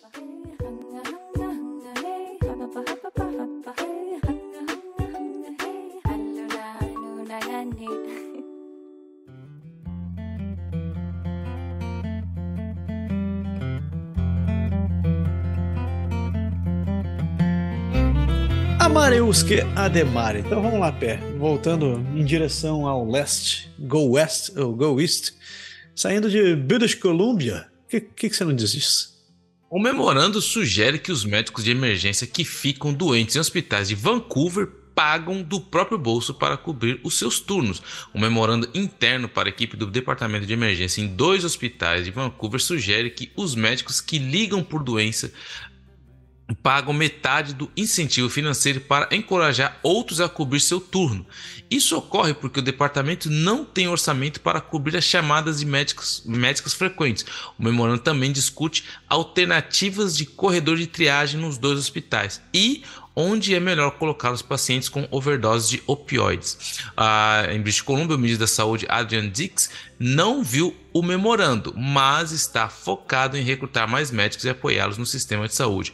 Um porta-voz da Providence Healthcare disse que um novo plano significaria que, se uma chamada médica de última hora não pudesse ser coberta, o número geral de turnos seria reduzido, mas cada médico atenderia os pacientes por mais uma hora é, por uma hora a mais do que o normal. Então, assim, de novo, a saúde aqui tá daquele jeito, né, meu? O negócio tá descontrolado, tá todo mundo fazendo o que quer e passa memorando que ninguém tá sabendo, e nego tá dizendo que vai cobrir é, é, o, a, o, turno do outro sem tá cobrir nada, porque ninguém tá aguentando mais. Ou seja, estamos à beira de uma loucura total, total, total. E quem pode mais chora menos, porque é a situação. Infelizmente, a gente fala isso direto, mas fica esperto. Se tu ficar doente lá em Vancouver, meu irmão, nossa, velho. Olha, olha que situação. Você mora em Vancouver, você já tem que, você já não tem dinheiro para comprar uma casa, né? Agora você também não tem médico.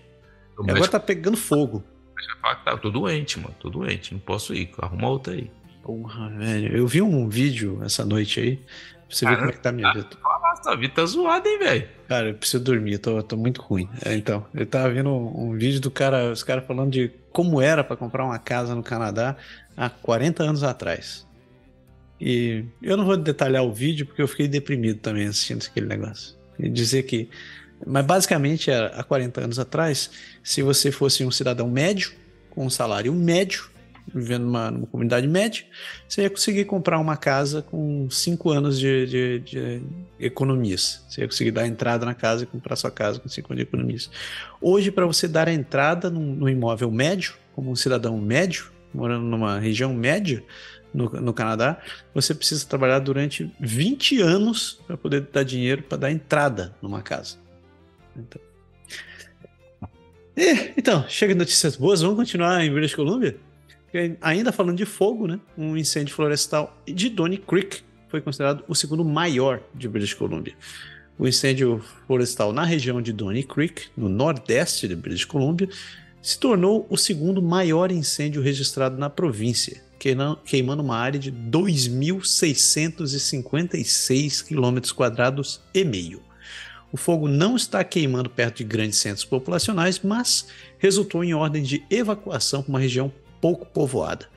O incêndio aumentou significativamente depois, é, devido a duas ignições planejadas na semana passada, que queimaram uma porção de 55 quilômetros ao longo um, do flanco leste, em um esforço de tentar controlá-lo.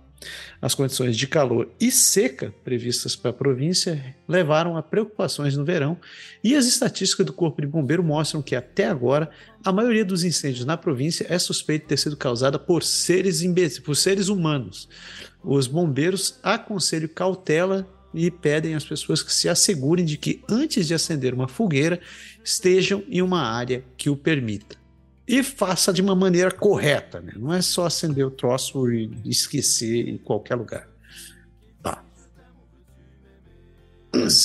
Fazendo das suas, né, cara? A gente já falou aqui na outra vez lá de um grande número de de incêndios que a pessoa não tem noção de que uma bituca de cigarro pode fazer nesse mato seco, nesse tempo que a gente está tendo, cara. As pessoas às vezes joga do carro para fora, acha, ah, não pega nada.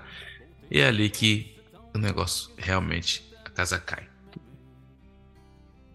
Continuando. Siga em frente, irmão. Voto de greve na British Columbia, trabalhadores portuários podem impactar a navegação global, diz analista de comércio. Mais de 7 mil trabalhadores portuários na Colômbia Britânica participaram de uma votação de greve no dia 19 e 10 de junho. Uma analista do comércio global alertou que uma possível greve pode ter consequências terríveis para a economia canadense e global. A International Longshore and Warehouse Union Canada, que representa os trabalhadores, está em negociação com British Columbia. A Associação dos Empregadores Marítimos. A associação representa 49 empregadores do setor privado em mais de 30 portos na British Columbia. Os dois lados estão atualmente em um período de reflexão até o dia 21 de junho, depois que o sindicato apresentou uma notificação de disputa em março. Se ocorrer uma greve, isso pode afetar o tráfego de navios porta-containers no porto de Vancouver e interromper o fluxo de carga em ambos os lados da fronteira. Os membros da Maritime Employees Association enviaram de tudo, é, é, enviam de tudo de automóveis e carvão e grãos a, e containers. As duas partes buscam chegar a um acordo justo e equilibrado que garanta uma remuneração adequada e a competitividade dos portos do British Columbia. Agora é dose, né, meu? Começou a período de greve, todo mundo quer aumento e a gente sabe que já está boa a provisão, a inflação já está aquela maravilha, pronto. Tá, tá, tá, a tempestade perfeita se formando aí no, no, no Canadá. Cara, direito dos caras. Direito eles têm. Agora, é, dinheiro não sei se não vai ter, não. Ah, e ainda falando de notícias boas de British Columbia, a BC Ferries acabou com o buffet à vontade. Essa era para você, velho. A BC Ferries anunciou que o Pacific Buffet, que opera desde 1979, não retornará devido aos regulamentos de saúde e segurança relacionados ao Covid-19. Esse fechamento resultou em uma perda anual de 1,2 milhões de dólares para a BC Ferries, devido a custos mais altos de alimentos, menos fornecedores de alimentos, falta de confiabilidade na cadeia de suprimento e novas atitudes em relação a alimentos e segurança. O espaço será usado como assento extra durante a temporada de viagem de verão e a BC Ferries está agora procurando ideia para substituições permanentes do buffet. Eles lançaram uma pesquisa online para coletar feedback dos clientes e planejam lançar uma nova oferta de alimentos em outono. Oh. Sabe o que vai ser, né? Água e barra de cereal. Já era. Cara, isso é. Isso é. Nossa, água e barra de cereal. Sabe, eu tava, tava hoje eu tô tagarela. Uh, falando com falando com meu filho, né, outro dia assim, eu, não, falando com a minha esposa, que sabe essas máquinas de, de, de, de comida? Você vai, coloca a moedinha, sai comidinha assim e tal. O, o Japão tem esse negócio há pelo menos 60 anos. E, pô, e tem máquina. Eu lembrei disso porque um dia a gente estava voltando de Quebec e paramos num, num, posto de gasolina no meio da estrada. E na frente do, da lojinha do posto tinha uma máquina dessa que vendia pizza. Aí meu filho tava com fome lá, foi lá e pediu uma pizza. Um, demorou uma eternidade. Dois, a apresentação era uma porcaria. Três, o gosto era uma bosta. Aí ele, revoltado, comeu, terminou de comer aquele negócio por raiva. Eu lembrei dessa história e falei, eu não consigo entender como pode. Há 60 anos atrás o Japão já tinha essas máquinas. As máquinas. E tem lugar, tem uns vídeos na internet aí que os caras são loucos, vão atrás dessas máquinas antigas. As máquinas de 60 anos atrás são melhor que a porra da máquina de pizza que eu vi que foi feita agora, velho.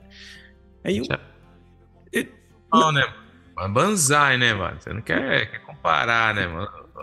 Mas, velho, Velho, um país que tá com falta de gente, que não tem gente para trabalhar, que já é difícil para ter coisa, por que não investe numa tecnologia que funcione? Como diria o Sérgio Reis, panela velha que faz comida boa, máquina velha que, entendeu?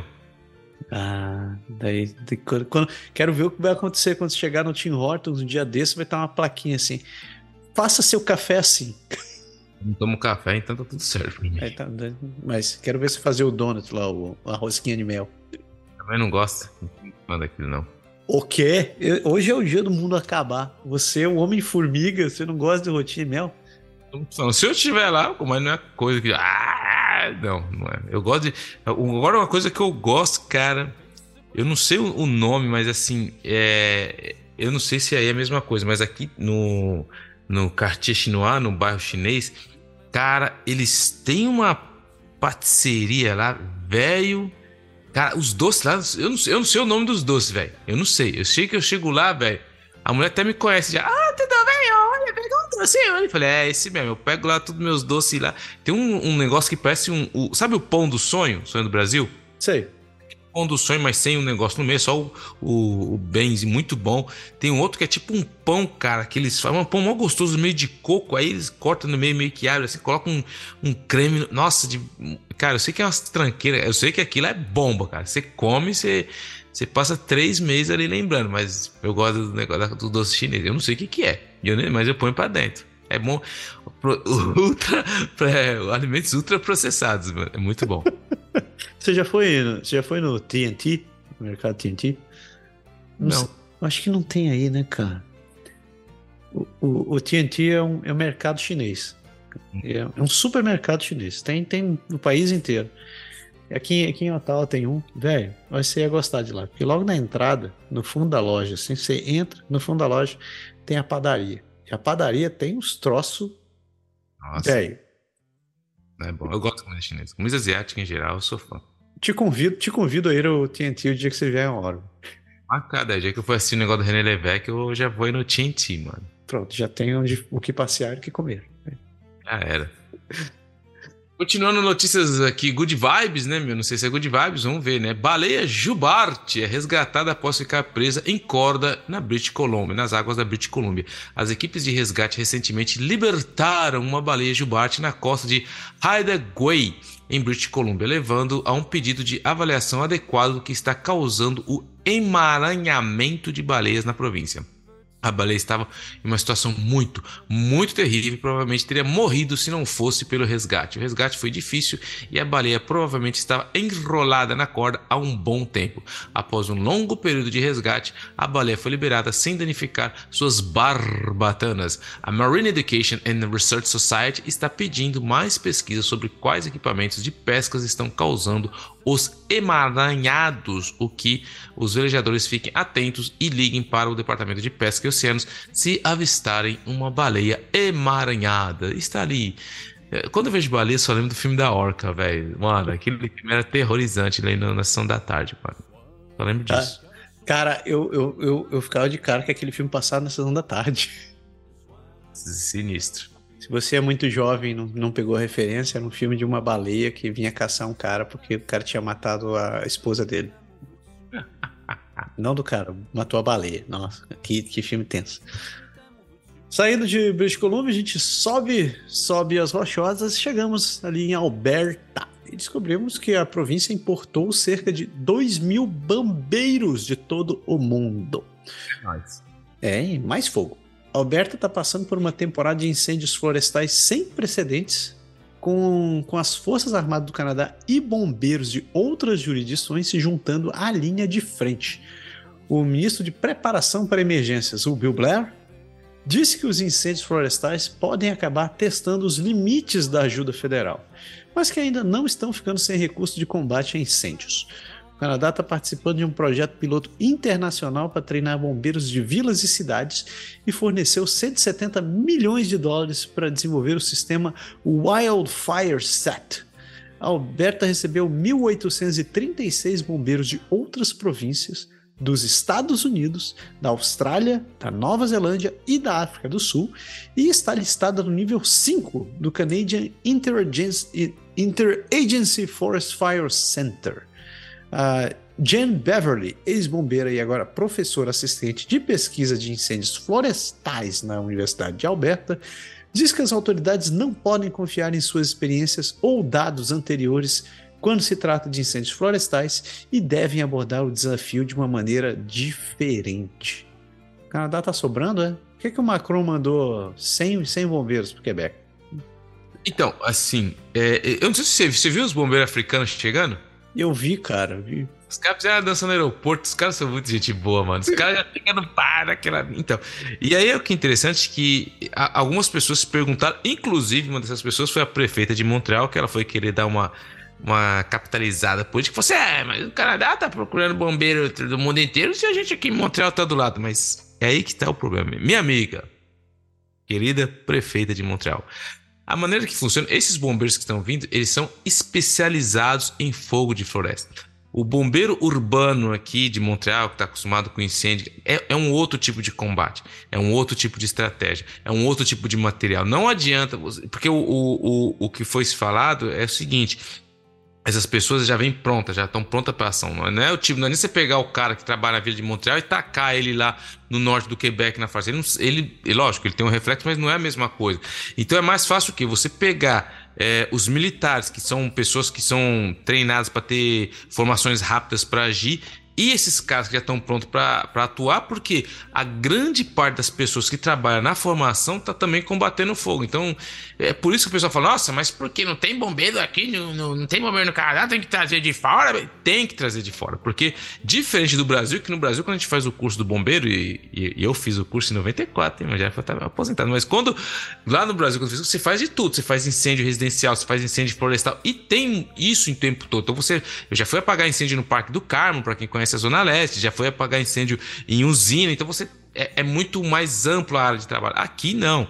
Aqui é muito mais restrito. Então, assim, teve, eu vi muitas pessoas falando, ai, mas caramba, trazendo o cara do outro país, não é possível que não podia. Os bombeiros do Canadá. Não, os bombeiros do Canadá, especialistas em floresta, meu, esses caras já estão trampando até o topo da, da lista. Tanto é que os próprios aviões vão ter que. Vai ter que dar uma parada, que esses aviões de que jogam água lá, esqueci o nome desses aviões, eles eles depois de 50 horas têm que parar, tem que fazer toda a, a manutenção e os pilotos também, eles, têm, eles não podem trabalhar várias horas direto, então é, é, diferente, enfim. O avião que solta água é o Super Scooper. É. Por sinal, ele é um era um Bombardier 415. Mas está funcionando alguns ainda. Está melhor do que os navios, né, cara? As Aí... O que, que você ia dizer? Para a próxima. Ah, tá. As acrobacias de um urso platinado estimulam novas medidas do Parque Canadá. É, a equipe do Parque Canadá notou que um urso pardo loiro platinado que vive nas montanhas rochosas ao longo do Continental Divide, apelidado de Nakoda, tem escalado cercas de vida selvagem para chegar ao buffet de dentes de leão à beira da estrada.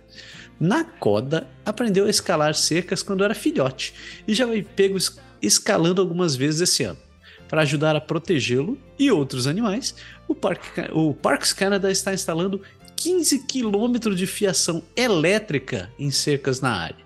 Essa não é a primeira vez que o Parque Canadá dá esse passo, já que fios semelhantes foram usados no Parque Nacional de Banff.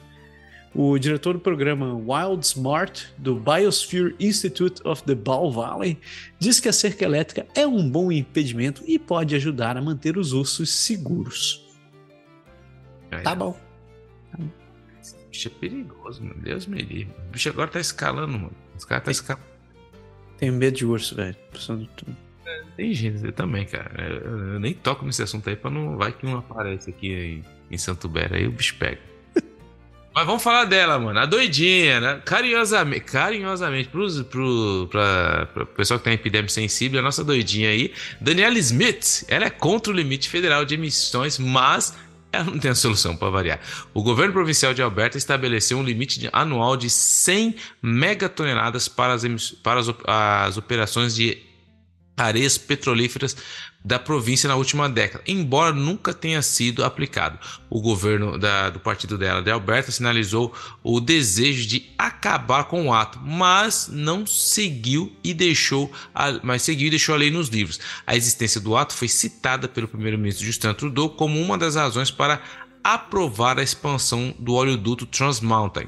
O governo federal está atualmente trabalhando em um limite de emissões próprios que se aplicaria a todo o setor de petróleo e gás e espera-se que seja mais rigoroso do que o limite de Alberta. Alberta se opõe a essa política, mas não tem incentivo para desfazer sua própria legislação. Essa é a nossa Daniela Smith, recém-eleita ali em Alberta, e que a gente ainda vai falar muito dessa mulher, porque essa mulher eu gosto dela, cara. Cada mergulho é um flash, mano.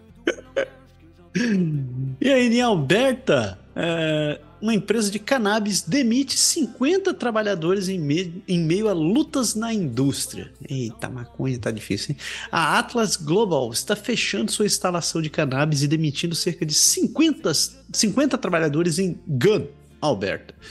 Isso segue outras demissões recentes na indústria de cannabis na província, incluindo a Aurora Cannabis e a SNDL a prefeita Angela Duncan, de Alberta Beach, disse que a zona rural de Alberta carece de apoio social e conexões de banda larga, o que dificulta a atração de empresas.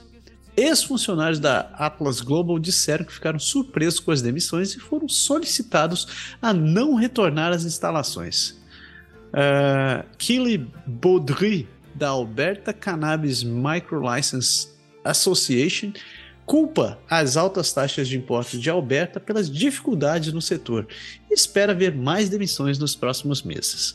A agência Alberta Gaming, Liquor and Cannabis diz que Alberta tem uma indústria de cannabis altamente competitiva. Que troço, que troço confuso de entender.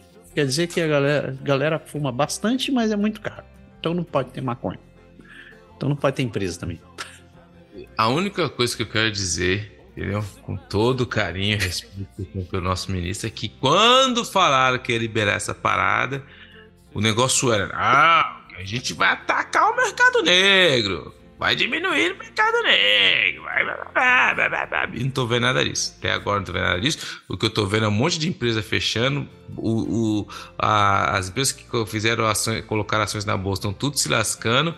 E o mercado negro continua mais vivo do que isso, do que nunca. Então, o que eu tenho para dizer é que eu tô esperando. Vou esperar, sou um cara calmo, tranquilo, quero ver os números mais adiante, mas esse resultado aí de tudo que prometeram aí quando falaram que ia liberar isso aí, enfim, eu não quero ser pessimista, mas. Ai, ai. Na minha. Mas eu não quero nem falar o nome do primeiro-ministro que vai ser conhecido por ter liberado isso daí. Segue. Segue em frente.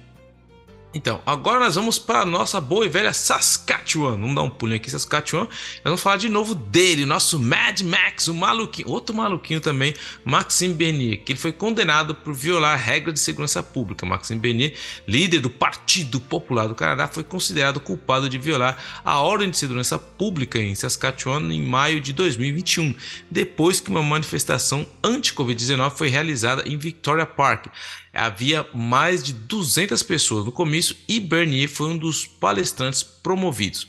Um argumento da, da carta foi feito pelo advogado de defesa para rejeitar as acusações, mas o juiz decidiu que a ordem de saúde pública não era inconstitucionalmente vaga ou ampla. De novo, Maxime Bernier, a gente falou dele aqui no, programa, no começo do programa, é o maluquinho que tá falando assim que eu li para vocês aqui o que ele escreveu no Twitter, falando que a culpa do incêndio são dos ativistas liberais verdes que estão querendo reforçar a narrativa do, das mudanças climáticas, tacando a cabeça do cara, tacando fogo na floresta. Maxime Bernier, esse cara, velho, ele Mano, essas próximas eleições que ele vai se candidatar, velho, eu espero Espero que realmente ele vai entender o, o recado da galera. Ele vai entender, tipo assim, mano, acabou, velho. Tipo, sabe? Meu. Ele tá tipo o, o Maguila, velho, quando foi lutar com o Holyfield nos Estados Unidos, mano. Ele tomou um murro, cara. Ele apagou, entendeu? Os caras pegaram o Maguila, tacaram no avião. Ele, ele acordou em São Paulo, na casa dele. Não, cadê o cara? Cadê o cara? Não, Maguila, acabou já. Não, não, cadê ele? Cadê o... Maguila, você não tá nem nos Estados Unidos. É igual o Maxime. Tem que chegar, Maxime. Acabou, irmão. Vai fazer outra coisa. Chega, não dá. Ponto. Acabou. Na boa. Coitado. É outro que deveria ter, deveria ter se aposentado quando devia, velho. E saindo de Saskatchewan, a gente segue, segue atravessa, atravessa Highway 1, chegamos em Manitoba. E notícias boas em Manitoba. Porque sete profissionais de saúde de Brandon foram demitidos por restrições de financiamento. É isso aí. Sete profissionais de saúde da Brandon Clinic receberam avisos de dispensa, o que terá um impacto significativo no atendimento ao paciente, obviamente, de acordo com a presidente da CUP Local 2096. Cinco enfermeiras em tempo integral, uma enfermeira ocasional e uma trabalhadora em cargo de transcrição foram demitidos devido a restrições de financiamento. Thomas Liner, diretor provincial da Manitoba Health Coalition está pedindo ao governo federal, é, provincial que intervenha e retire as demissões.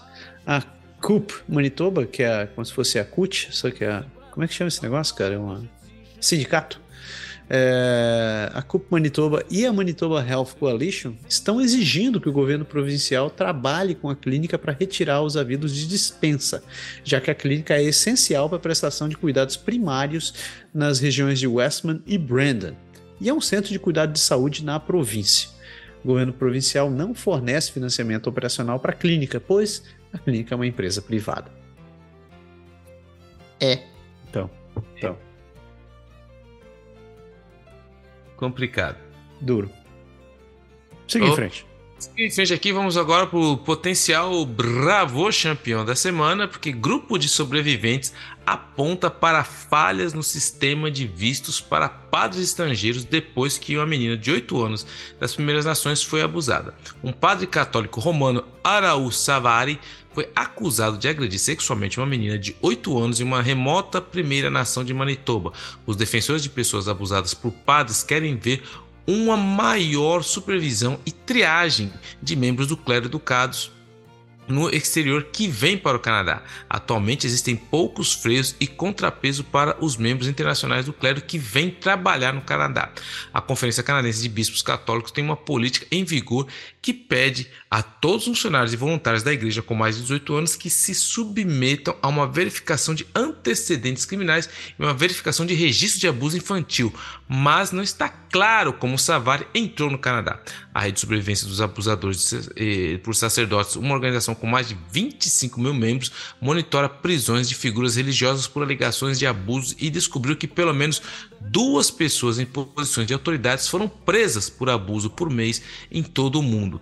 Sul Caribu, uma sobrevivente da escola é, residencial de Guerrero, dirigida pela Igreja Católica perto de The Pass Man, está pedindo uma triagem mais rigorosa dos períodos religiosos dos líderes religiosos que entram nas comunidades. Além disso, Ronald Lazick, membro da Christian Brothers of Ireland, é um dos 451 homens acusados com credibilidade de abusar de crianças em Illinois enquanto ocupava uma posição de autoridade afiliada à igreja. Ele também é acusado de abusar de outras crianças em Illinois e na Austrália depois de deixar o Canadá. Então, assim, tem que manter a, a uma, uma, um, um um track nesses caras aí, porque tá complicado. Tem que ver, tem que avaliar como que essa galera consegue entrar e sair assim, se, se, se esses caras têm esse tipo de registro, mas enfim. É que, o, é que tem, tem, que ser, tem que ser julgado, né? Para ser julgado para poder ser considerado predador sexual, poder entrar no registro. Esses caras, eles, quando eles veem que a batata vai assar, eles já movimentam o cara mais rápido, às vezes, então acho que isso é meio complicado pro sistema. Duro. É, ainda em Manitoba, o calor extremo e prolongado é desafiador para as escolas de Winnipeg sem ar-condicionado. Eita, boi. Um ventilador e janelas abertas dentro de uma sala de aula na escola primária de Victor Albert, no centro de Winnipeg, estão sendo usados para refrescar os quase 300 alunos, num dia que fazia 30 graus dentro da escola na terça-feira. Muitos dos alunos vêm de casa sem ar-condicionado Uh, no caso, a Louis Riel uh, School Division tem 11 escolas sem ar-condicionado e a Winnipeg School Division tem 27 sem, sem ar-condicionado. Os pais recorreram a manter seus filhos em casa após o almoço desde, desde a quinta-feira devido ao calor.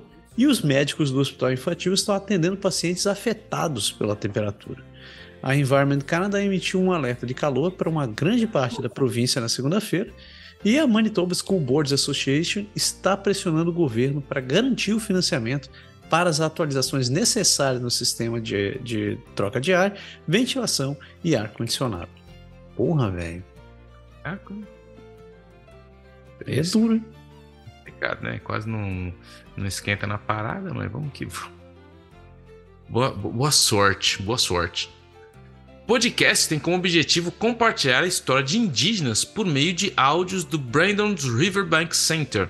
A Desari Budnar, uma intérprete indígena no Riverbank Discovery Center em Brandon, Manitoba, está criando um podcast e um tour de áudio para destacar a história indígena da cidade. O podcast obterá Desculpa conhecimento de anciões indígenas está disponível para ouvir enquanto explora Riverbank Discovery Center. Len Stewart, diretor de marketing e comunicação da Brandon Turismo, diz que o podcast faz parte de um mandato para mostrar todas as áreas de interesse em Brandon, incluindo as histórias dos povos indígenas.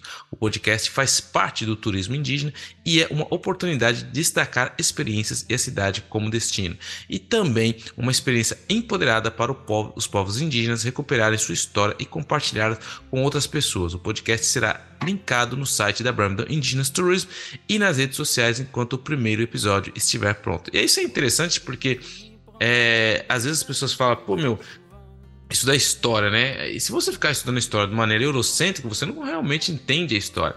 E a história dos indígenas faz muito, tem muito peso na história do mundo inteiro. E às vezes essa história não é contada. Eu acho legal esse tipo de história. Tem que ser contado, tem que ser falado, tem que ser discutido, porque essas pessoas têm que entrar no, no, no, no, no papel da história que eles merecem, que a gente acaba esquecendo, deixando de lado. Isso aí. Tô, estou ansioso para o lançamento desse, lançamento desse podcast. Com certeza que eu vou, vou assistir. E assim a gente fecha nossas notícias do Oeste e do, das pradarias. E agora vocês ficam com o James Suvian que a gente vai falar, o Pierre vai falar sobre comida ultraprocessada. E vamos todos morrer.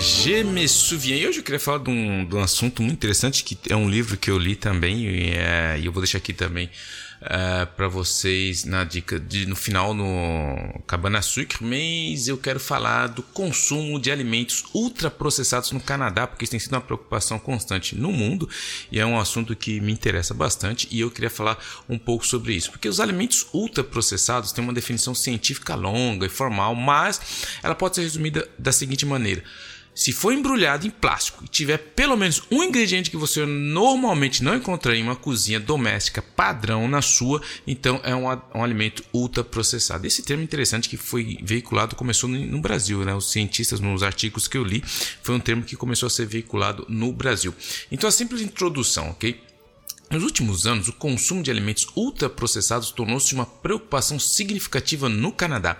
Esses produtos alimentícios altamente processados, carregados com ingredientes artificiais, gorduras e não saudáveis, açúcar adicionados e quantidades excessivas de sódio, têm se infiltrado constantemente na dieta dos canadenses. Essa tendência representa sérios riscos à saúde pública, contribuindo para o aumento das taxas de obesidade, doenças crônicas e deficiências nutricionais. Então a gente vai dar uma olhada de uma maneira bem breve aí na prevalência do consumo de alimentos ultraprocessados aqui no Canadá, seus fatores contribuintes e as possíveis consequências que isso representa para o bem-estar de toda uma nação. E só para a gente definir aí, tem quatro tipos aqui que a gente vai separar bem. O que é um alimento fresco? E minimamente processado. Então, nesse artigo, nessa categoria de alimentos frescos e minimamente processados, a gente tem as frutas frescas, secas ou congeladas, vegetais, legumes, o leite, o iogurte natural, a carne natural, aves e frutos do mar, os ovos, grãos, farinha, macarrão, chá, café, nozes simples, enfim, etc.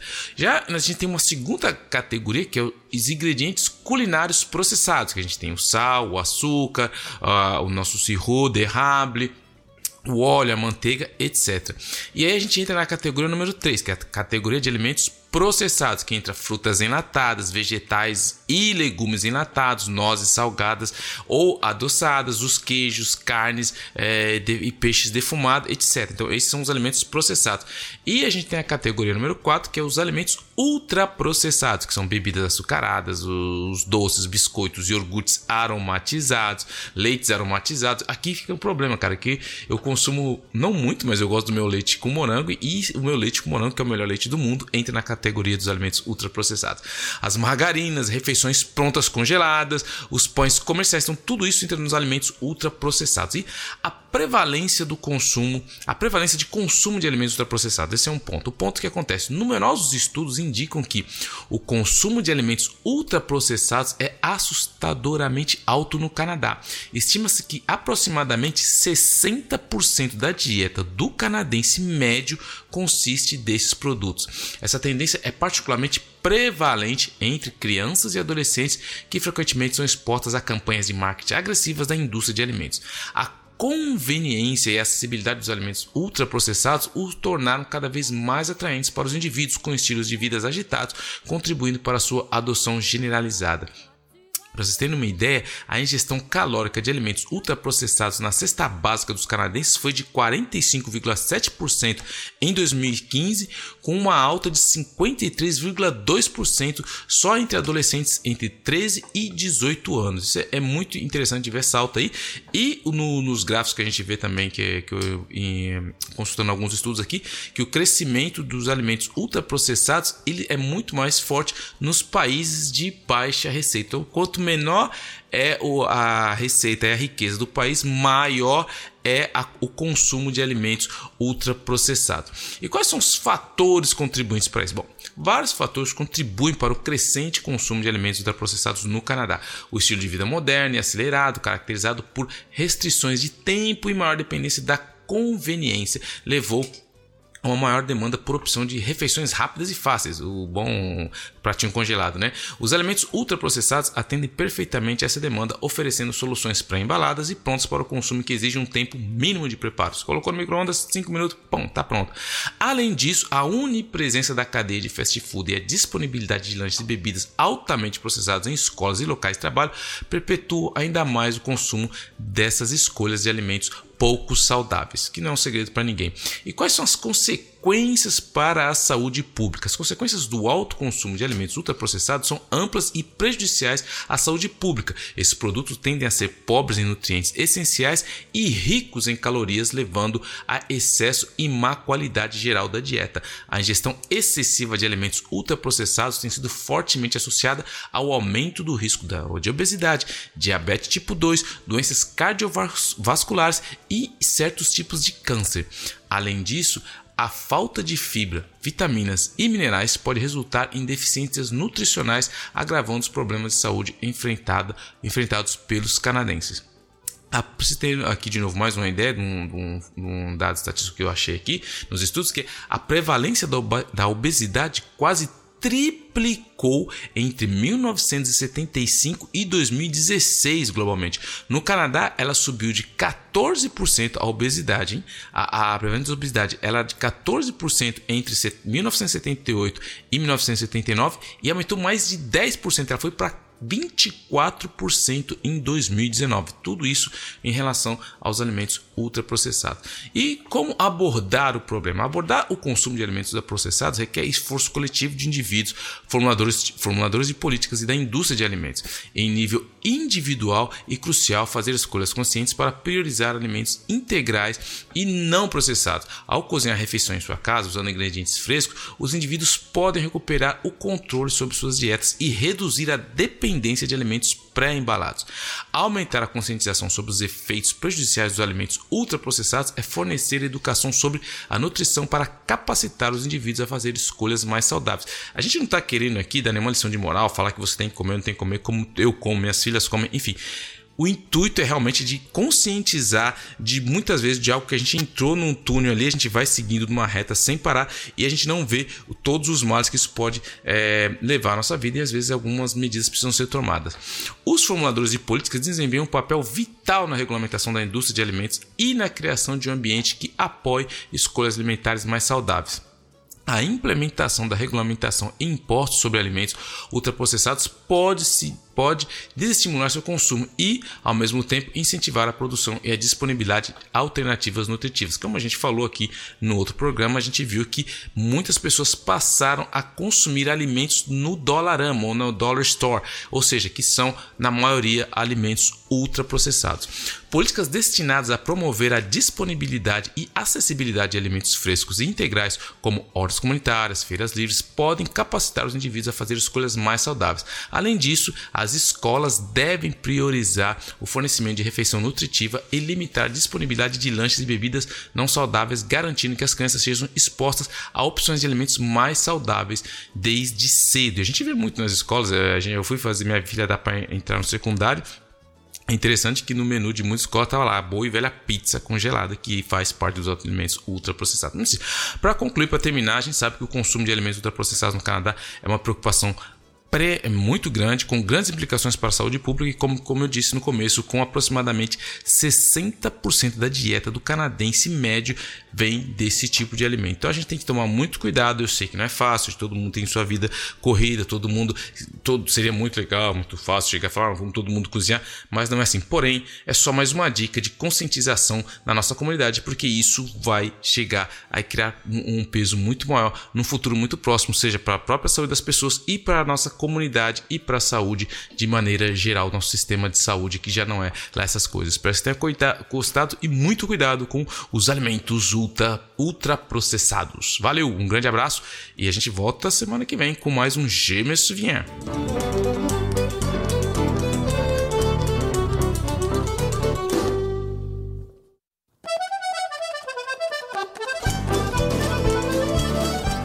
Amariusque Ademari. E agora a gente chega nas duas províncias grandonas, que essa semana estão encolhidas, porque o programa está mais reduzido. Então vamos direto para Ontário e Quebec, né? Começando pela Ontário. falando aqui de caso. Como o 7-Eleven ganhou licenças de bebida para quase todos os seus locais em Ontário? As lojas do 7-Eleven receberam licenças para servir álcool para consumo no local em quase todas as suas lojas na província de Ontário. As licenças foram emitidas e as vendas começaram em dois locais em Leamington e Niagara Falls. A Comissão de Álcool e Jogos de Ontário, a AGCO, lançou uma revisão formal para todos os aplicativos da empresa, contra as quais a 7-Eleven lutou e levou ao Tribunal de Apelação Provincial. Nenhum dos 56 pedidos de licença do 7-Eleven foi rejeitado até agora, e os clientes não estão autorizados a retirar qualquer bebida do local. O governo de Ontário ainda não cumpriu sua promessa de permitir que as lojas de conveniência vendam cerveja e vinho para viagem. E o chefe da Associação de Lojas de Conveniência de Ontário está otimista de que o governo logo abrirá as portas para realizar vendas em lojas de conveniência. Você entendeu isso? Você vai na loja de conveniência tem que beber lá, velho. É, tem gente que tem garganta para isso, né, velho? É só beber aqui, beleza, claro, cara. É, é, é. O curioso é que loja de conveniência é junto com o posto de gasolina, né? Então você tem que beber no local. Imagina, a galera à noite ali que vão fazer. Hum. Eu quero uma loja dessa perto de casa. Mas vamos lá. Um plano de pista de pouso de um homem recebeu uma resposta um pouco turbulenta. Um homem em Ottawa. Não foi você não, né, Massado? Não, um não. Ottawa está planejando construir uma pista de pouso gramada de 400 metros para uso da aviação geral perto da sua propriedade rural de 10 acres em Dunrobin. Mark Watson, que mora nas proximidades está preocupado com a poluição ambiental, a perturbação de suas fazendas orgânicas e a possibilidade de um pouso forçado em uma estrada próxima. Os vizinhos estão preocupados com o planejamento da pista de pouso, já que está sob a vigilância do Transporte Canadá, enquanto a cidade de Ottawa assiste do banco de trás do que está acontecendo. O processo de consulta obrigatório está em vigor há, há apenas seis anos e exige que os proponentes conversem com os moradores próximos, mas os vizinhos dizem que a comunicação tem sido péssima. A cidade de Ottawa tem autoridade sobre esses assuntos, então os, então os residentes estão encaminhando suas preocupações para a Transporte Canadá. O cara chega lá, cara, fazer a pista dele, velho.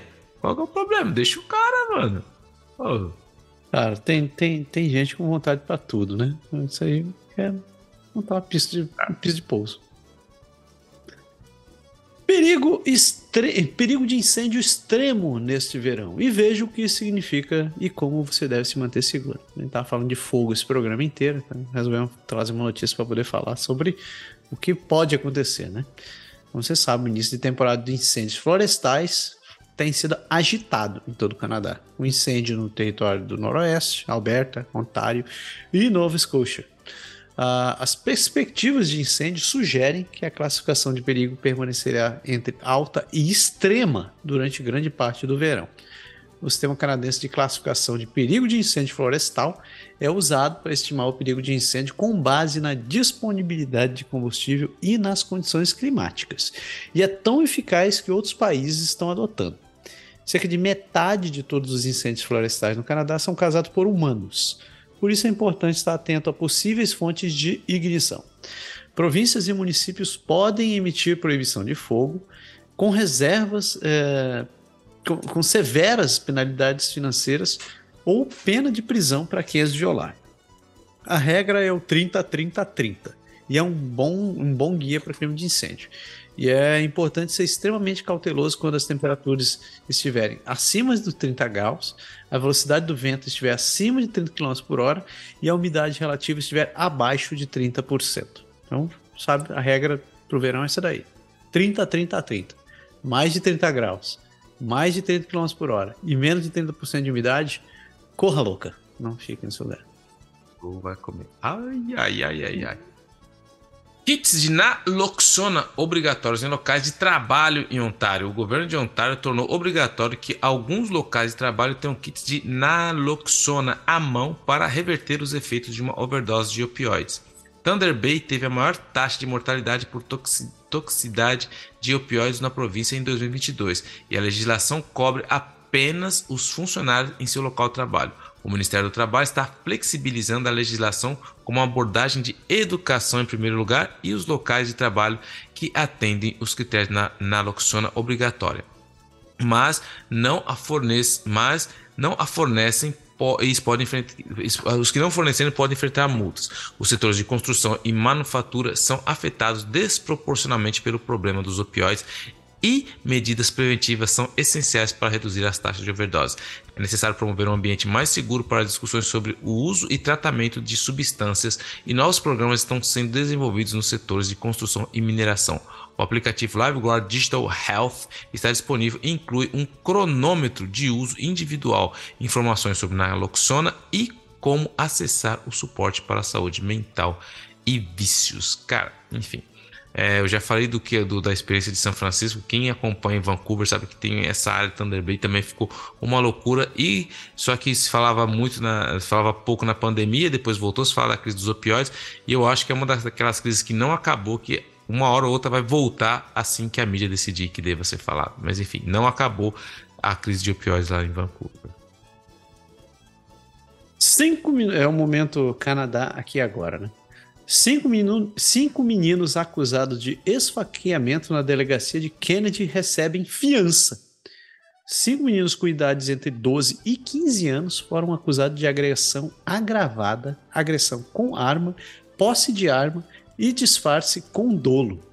Todos os cinco receberam fiança com condições, incluindo não se comunicar com os corréus ou reclamantes, além de viver com fiança e não ir à delegacia de Kennedy. Eles devem ser julgados no tribunal em 14 de julho. Cara. Grupo Bravo campeão. Porra! Grande, grande, grande, é, grande concorrente. Gravou recentemente essa semana. Destilaria desenvolve processo de lácteos para combustível. A Dairy Distillery em Almont fez parceria com a Michigan Milk Producers Association, uma cooperativa de 107 anos, para produzir 8 milhões de litros de etanol combustível que é melhor para o meio ambiente do que o combustível de transporte convencional. O processo envolve pegar o, o permeado do leite que é a lactose e os minerais que permanecem após a filtração do leite, adicionar fermento e fermentá-lo em uma espécie de vinho com baixo teor alcoólico e em seguida destilá-lo em um álcool etanol mais forte. O etanol é então misturado a combustível de transporte e espera-se que compense, é, espera-se que compense 14.500 toneladas de carbono a cada ano. O plano foi recebido com algum ceticismo, mas os especialistas acreditam que o, o, curto prazo, os investimentos na produção de etanol a partir do desperdício de alimentos podem fazer algum sentido. A produção de etanol na planta de Michigan está prevista para começar no início de 2025. Isso aí que eu vi mesmo? Ele tá fazendo combustível de leite? Ah, mano, e o, os caras não tem cana de açúcar que nem nós, né, mano? Os caras tem cana de açúcar fazendo nosso etanol. Mas, mas a gente vai fazer álcool para álcool para carro morando aqui de vaca. Tá tudo certo, Marcelo. Você tá escutando na cabeça, tá tudo certo, velho. Tô, tô esperando meu carro elétrico. O Isso. meu não é elétrico não, o meu é é de hidrogênio. É de hidrogênio. Saindo de Ontário, a gente chega na Bela Provence. Essa, essa semana não tem tempo peça aí quebrando pau. Essa semana. Ah, vai ter, vai ter uma que você não colocou aqui, mas eu vou falar depois. Oh, que maravilha, momento que eu preciso sentar e gastar aqui. Meu notícia: mergulhadores voluntários mergulham para limpar um lago ao norte da cidade de Quebec. Seis mergulhadores voluntários do Aquário de Quebec mergulharam no Lago Beauport, 25 quilômetros ao norte da cidade de Quebec, para remover 56 quilos de lixo do lago. Esse foi o primeiro esforço desse tipo para o lago, mas não o primeiro para o aquário. Itens comuns encontrados incluem copos de plástico, garrafa, camisetas e objetos náuticos como cordas e remos. O objetivo da iniciativa é manter a saúde do corpo d'água e conscientizar sobre a importância de proteger os ambientes naturais. Moradores da região, inclusive crianças, foram incentivados a ver o recolhimento do lixo e aprender sobre a importância de cuidar do lago. Eu digo mais, devia ter entrado no lago e ajudado o mergulhador. Sem ficar olhando. Ah, eu vou ficar aqui olhando para aprender como é que faz para tirar lixo. Seu porco. Assim. Ficar de longe, não pode não, cuidado. E, e, e, se o cara tem a pele sensível? Não é assim também, né, mano? O cara vai pegar uma micose, fica olhando lá, pô. Pegou uma micose. Aviso de fervura de água é emitido para a parte de Saint-Lazare. Uma parte de Saint-Lazare, um, sub, um, subúrbio fora da ilha do oeste de Montreal, recebeu um aviso devido a uma falha no aqueduto durante o trabalho de um projeto de esgoto. O aviso afeta a área do leste de, de Mont Saint-Robert e está em vigor há pelo menos três dias. Durante esse período, a água será analisada por um laboratório certificado e os resultados serão comunicados à autarquia. Um mapa da área afetada e informações sobre o quanto o aviso será suspenso estão disponíveis online. Isso acontece regularmente, tá? Mesmo aqui na nossa vila aqui, porque os aquedutos são tudo meio zoado. Vira e mexe, a gente recebe, ou a gente vê nos painéis que tá na, espalhado pelo bairro, você recebe um e-mail avisando que é, aviso de tem que ferver água. Onde tomar água, irmão, dá uma fervida, porque tá zoada a parada, e quando a parada tá zoada, tem que tomar cuidado para não tomar água zoada. Então é assim que, que fica a parada. Muito bem. Cara, eu posso falar uma do Quebec que não tá aqui, cara? Porque pera, eu... pera, pera, deixa eu me sentar aqui. Agora pode, vai. O que que acontece, cara? E, e, e eu, eu, eu, vou, eu vou polemizar que eu gosto, de, eu gosto de treta, tá ligado? Que meu negócio é discussão, é tapar na cara, dedo no olho, eu gosto disso. O que acontece? O governo negou, entendeu? O governo negou, ele acabou anulando um evento de um promotor contra é, a, a, um promotor que são contra o aborto no centro do Congresso de Montreal. Então, ou seja, o que aconteceu? No centro de Congresso do Quebec, que é no Palácio do Congresso, do Palácio do Congresso lá de Quebec, eles eles têm eles, eles queriam iriam receber um evento, só que é uma, uma, uma é um lugar do governo e é um governo e é um evento que, que vem lá do, do lá de Vancouver lá que eles, eles cancelaram porque eles falaram que feria os princípios fundamentais do Quebec. O centro do Quebec lá, lá que estava lá, eles, eles diriam que garantir um, um evento que ia acolher um grupo esse, e a ministra do turismo, que é a Caroline Pro, que ela na semana, semana passada ela, ela falou que o gabinete dela teve que intervir no centro do Congresso do Quebec porque o evento que teria seria organizado lá fosse anulado e a decisão dela é única e exclusivamente porque é a decisão do partido. E o evento ele vem do Rally for a Foi Liberté, que é, foi organizado pela Harvest Ministry International, que é uma organização que baseada em Kelowna, na Colômbia Britânica, que devia ali receber mais ou menos umas mil pessoas é, no local. No, na, e, e, esse local que eles alugaram é, uma, é um. É uma, pertence à sociedade do Estado, então pertence ao governo. Só que o interessante de tudo isso foi que o, a, a ministra chegou lá e falou assim: Meu, não vai ter o evento. Ela falou: não vai ter evento porque esse grupo é um grupo que é anti-aborto e eles não vão poder ter evento. E aí eu falei: peraí, mano, peraí. E aí que eu falei: vai proibir por quê? Você entendeu? Porque é o seguinte: Aí teve tudo quanto é argumento. Os caras falaram, não, porque vai contra os valores do Quebec. Mas peraí, mas eu acho que entre os valores do Quebec vem a Carta de Direitos e Liberdades. A Carta de Liberdade fala que você tem direito de se reunir e fala que você tem direito de expressão. Você não precisa ser a favor do grupo para proibir os caras de falar. Ah, tem gente que fala, ah, mas os caras podem procurar um lugar público, lugar uma, é, pertence ao Estado. Falei, mas peraí, quer dizer que dentro de uma sociedade do Estado, que é, um, que, que é feito, pra, que é um, um centro de congresso, que é feito para ganhar dinheiro, só pode se apresentar quem está de acordo com o governo. Por mais que você esteja contra, porque é uma entidade que tem fins religiosos e, e é contra o aborto, desde quando no Canadá ser contra o aborto virou crime? Não é. Então, assim, Aí que eu falo, onde fica a liberdade de expressão? Quer dizer, só pode ter liberdade de expressão a partir do momento que você pensa igual aos meus princípios, igual. Porque na democracia é feita disso. A democracia é feita de quem, de quem é a favor do que você pensa, mas ela é feita principalmente quando ela é confrontada de quem é contra o que você pensa. E ela vai falar, ah, porque aí tem, tem os valores. Eu falo, tá bom, então quer dizer que se o Papa vem, se o Papa vem vai dar uma palestra lá para os católicos, o catolicismo é contra o aborto, mas como que é o Papa você vai aceitar? Então, aonde que vai estar? Tá, onde que entra os valores? Quem que determina quem são esses valores do Quebec? Uma outra coisa também, para ir mais longe, fazer uma analogia. Digamos que o Partido Quebecois, o Partido Quebecois, que é a favor da separação do Quebec. Não, quero separar o Quebec. Ah, mas o governo da CAC é contra, então não vai. É, é eles vão decidir que é os valores, então a CAC não vai poder falar. Sem, sem esquecer que, que essas entidades, elas não pertencem ao governo, elas pertencem ao Quebecois. Essa sociedade do, é uma sociedade do Estado, mas pertence ao contribuinte. Então, é, é, é assim. Então, é isso que eu fiquei pensando, pô, eles acabaram banalizando, de certa maneira, a CAC, o que tem na Carta de Valores e Liberdades, porque você não pode interferir de maneira política porque você não vai com a cara da pessoa, porque você não gosta do que o cara fala. Tudo bem, ah, nós estamos no século 20, tá, tá, tá, 2023 estão falando de aborto. E daí, velho? Quer dizer que você quer ver uma sociedade que todo mundo pensa igual você. Quer dizer, aí eu achei realmente muito ruim. E o debate começou a derrapar, porque a gente fala, não, mas isso não é liberdade de expressão, porque os caras querem falar anti-aborto.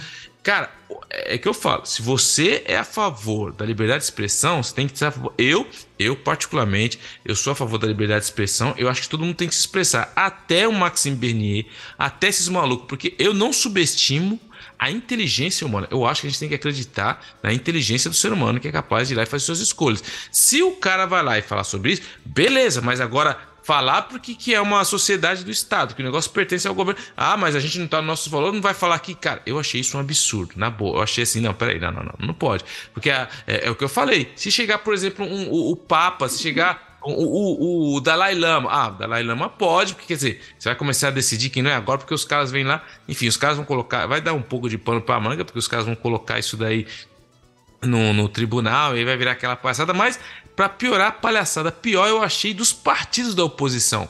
Porque os partidos da oposição, inclusive o partido que eu faço parte, um dos valores que eles falam é que é a liberdade de todo mundo, os direitos. E todo mundo foi. Porque hoje em dia a gente vive naquela sociedade que quando sai uma, uma linha de raciocínio, todo mundo tem que seguir se você quiser ser aplaudido e aceito. Ninguém pode pensar diferente. E quando eles fizeram isso, é, a CAC votou uma moção lá no Salão Blue, na Assembleia Nacional, falando que tinha sido uma boa decisão. E aí todos os partidos votaram junto com a moção. Só que aí depois todo mundo falou, gente, Pera aí, essa coisinha todo mundo pensa igual. Aí todo mundo começou a tirar o pé. Não, mas é, não era bem isso, tinha que ter pensado. Aí o, o partido Quebecois começou a pensar direito, o Partido Liberal também. Eu falei, quer dizer, que depois que os jornalistas começaram a falar assim, caramba, pera aí, tem uma coisa. Aí você volta. Ninguém parou pra pensar e falar, cara, beleza, os caras estão lá, você não tá obrigando ninguém aí, eles alugaram um lugar que é, que, que é, é para ser feito alugar, só que porque o cara não pensa igual. Enfim, achei isso um absurdo, achei isso uma loucura, entendeu? E achei isso aí errado, porque, de novo, se você é a favor da liberdade de expressão, só se a liberdade de dessa liberdade é pra pessoa que pensa igual você, você não é a favor da liberdade de expressão. Ponto, falei. Faltou, ia, ia faltar o Quebec aí, vai. isso aí. Como poderia passar mais uma semana sem, sem escutar um momento como esse? E assim a gente fecha nosso, nosso visita em Ontário e Quebec e a gente segue para o último bloco desse giro pelo país.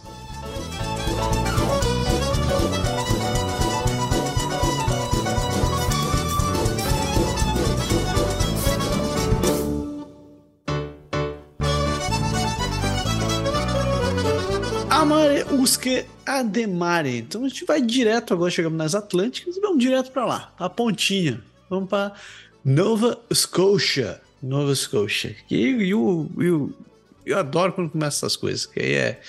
Tem, chega na minha área, pelo menos alguma coisa que sei falar. É, é... o governo de Nova Scotia envolvido com uma violação de software ainda desconhecida. E a Microsoft culpa gangue de ransomware. O governo de Nova Scotia confirmou que hackers afiliados ao grupo CLOP é, roubaram dados especiais dos moradores da província como resultado de um ataque a um sistema de compartilhamento de arquivos de terceiros chamado MoveIt. A província ainda está tentando determinar quantas pessoas tiveram seus dados roubados e está levando o incidente a sério. Que bom.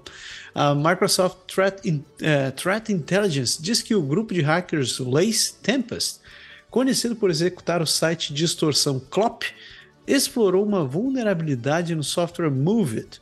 Outras vítimas de ataque incluem a BBC, a British Airways e a rede de farmácia britânica Boots. Os hackers normalmente pegam dados pessoais e ameaçam publicá-los, a menos que as empresas ou organizações paguem um resgate. O escritório do Comissário de Privacidade do Canadá recebeu um relatório de violação e solicitou mais informações. E as pessoas, as pessoas, eu vou bater nessa tecla porque é muito chato. Meu querido, você trabalha numa empresa, você trabalha para o governo, você, você não está você não tá com, com, com, em qualquer lugar. E mesmo se você tivesse, pense em si mesmo. Mas sabe, uma empresa, existe uma política de dados. Você é responsável pelo dado de outras pessoas. Dados hoje são, são mais importantes do que dinheiro. Então você tem que ter um mínimo de bom senso quando você estiver utilizando dados das outras pessoas. Então, vá atrás do, do, do, pessoal de TI e pergunte qual é o mecanismo adequado para poder compartilhar a informação.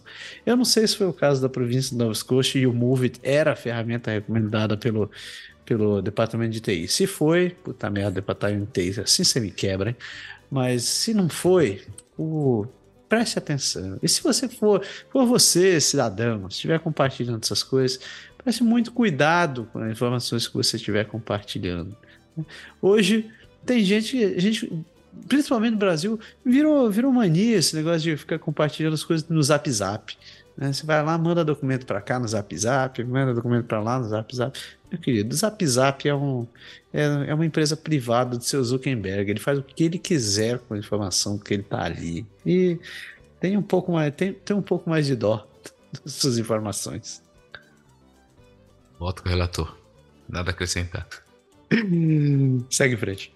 Nova Escócia está testando as águas na construção de parques eólicos comerciais em baías. O governo da Nova Escócia está procurando ver se a indústria de energia eólica está interessada em colocar turbinas eólicas offshore em águas sob jurisdição provincial, incluindo Chedabucto Bay, St. Margaret Bay e Mahon Bay. O governo emitirá um pedido de informações dos desenvolvedores desse, desse grupo, seguido por uma licitação em 2024 para arrendamento do fundo do mar nas áreas designadas. A província está interessada na área de Bahia de é, para, uh, para o desenvolvimento eólico offshore e se reunir com representantes de, da pesca das comunidades para discutir o assunto. A província também formou um comitê de cinco pessoas para supervisionar, supervisionar uma avaliação federal provincial da energia eólica offshore na região e foi solicitada a recomendar a abordagem para monitorar e mitigar os impactos potenciais. Espera-se que o comitê conclua seu trabalho até setembro de 2024. Rapidinho aí, ó.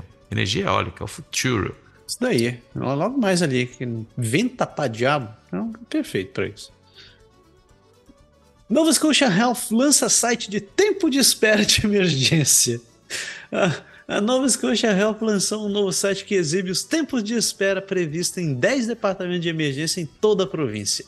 Os departamentos de emergência incluídos são uh, Queen, Elizabeth, Queen Elizabeth II Health Science Center, Dartmouth General Hospital, South Shore Regional Hospital, Valley Regional Hospital, Yarmouth Regional Hospital, Colchester East Hants Health Center, Cumberland Regional Health Care Center, Aberdeen Hospital, St. Hospital, ah, St. Hospital Regional de Cap Breton.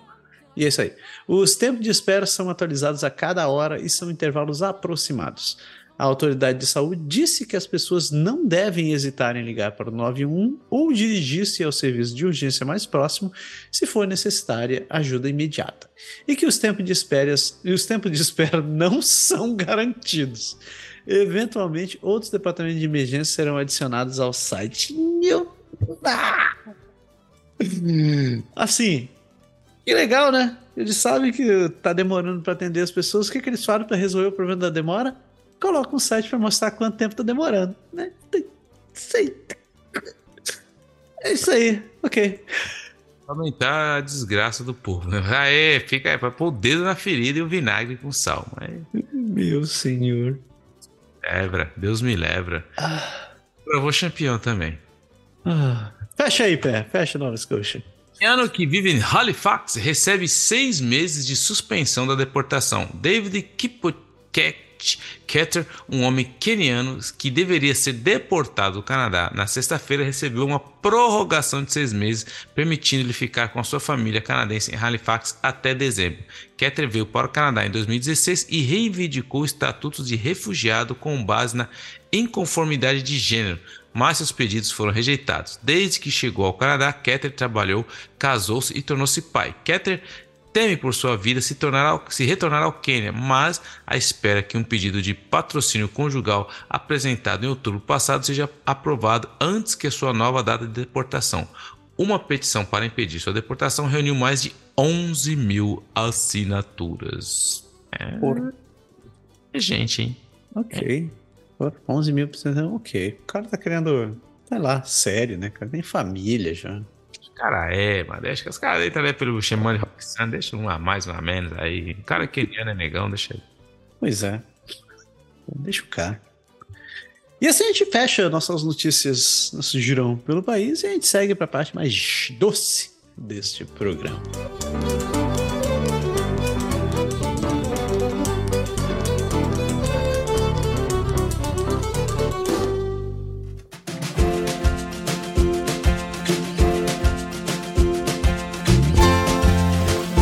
Sugar Shack.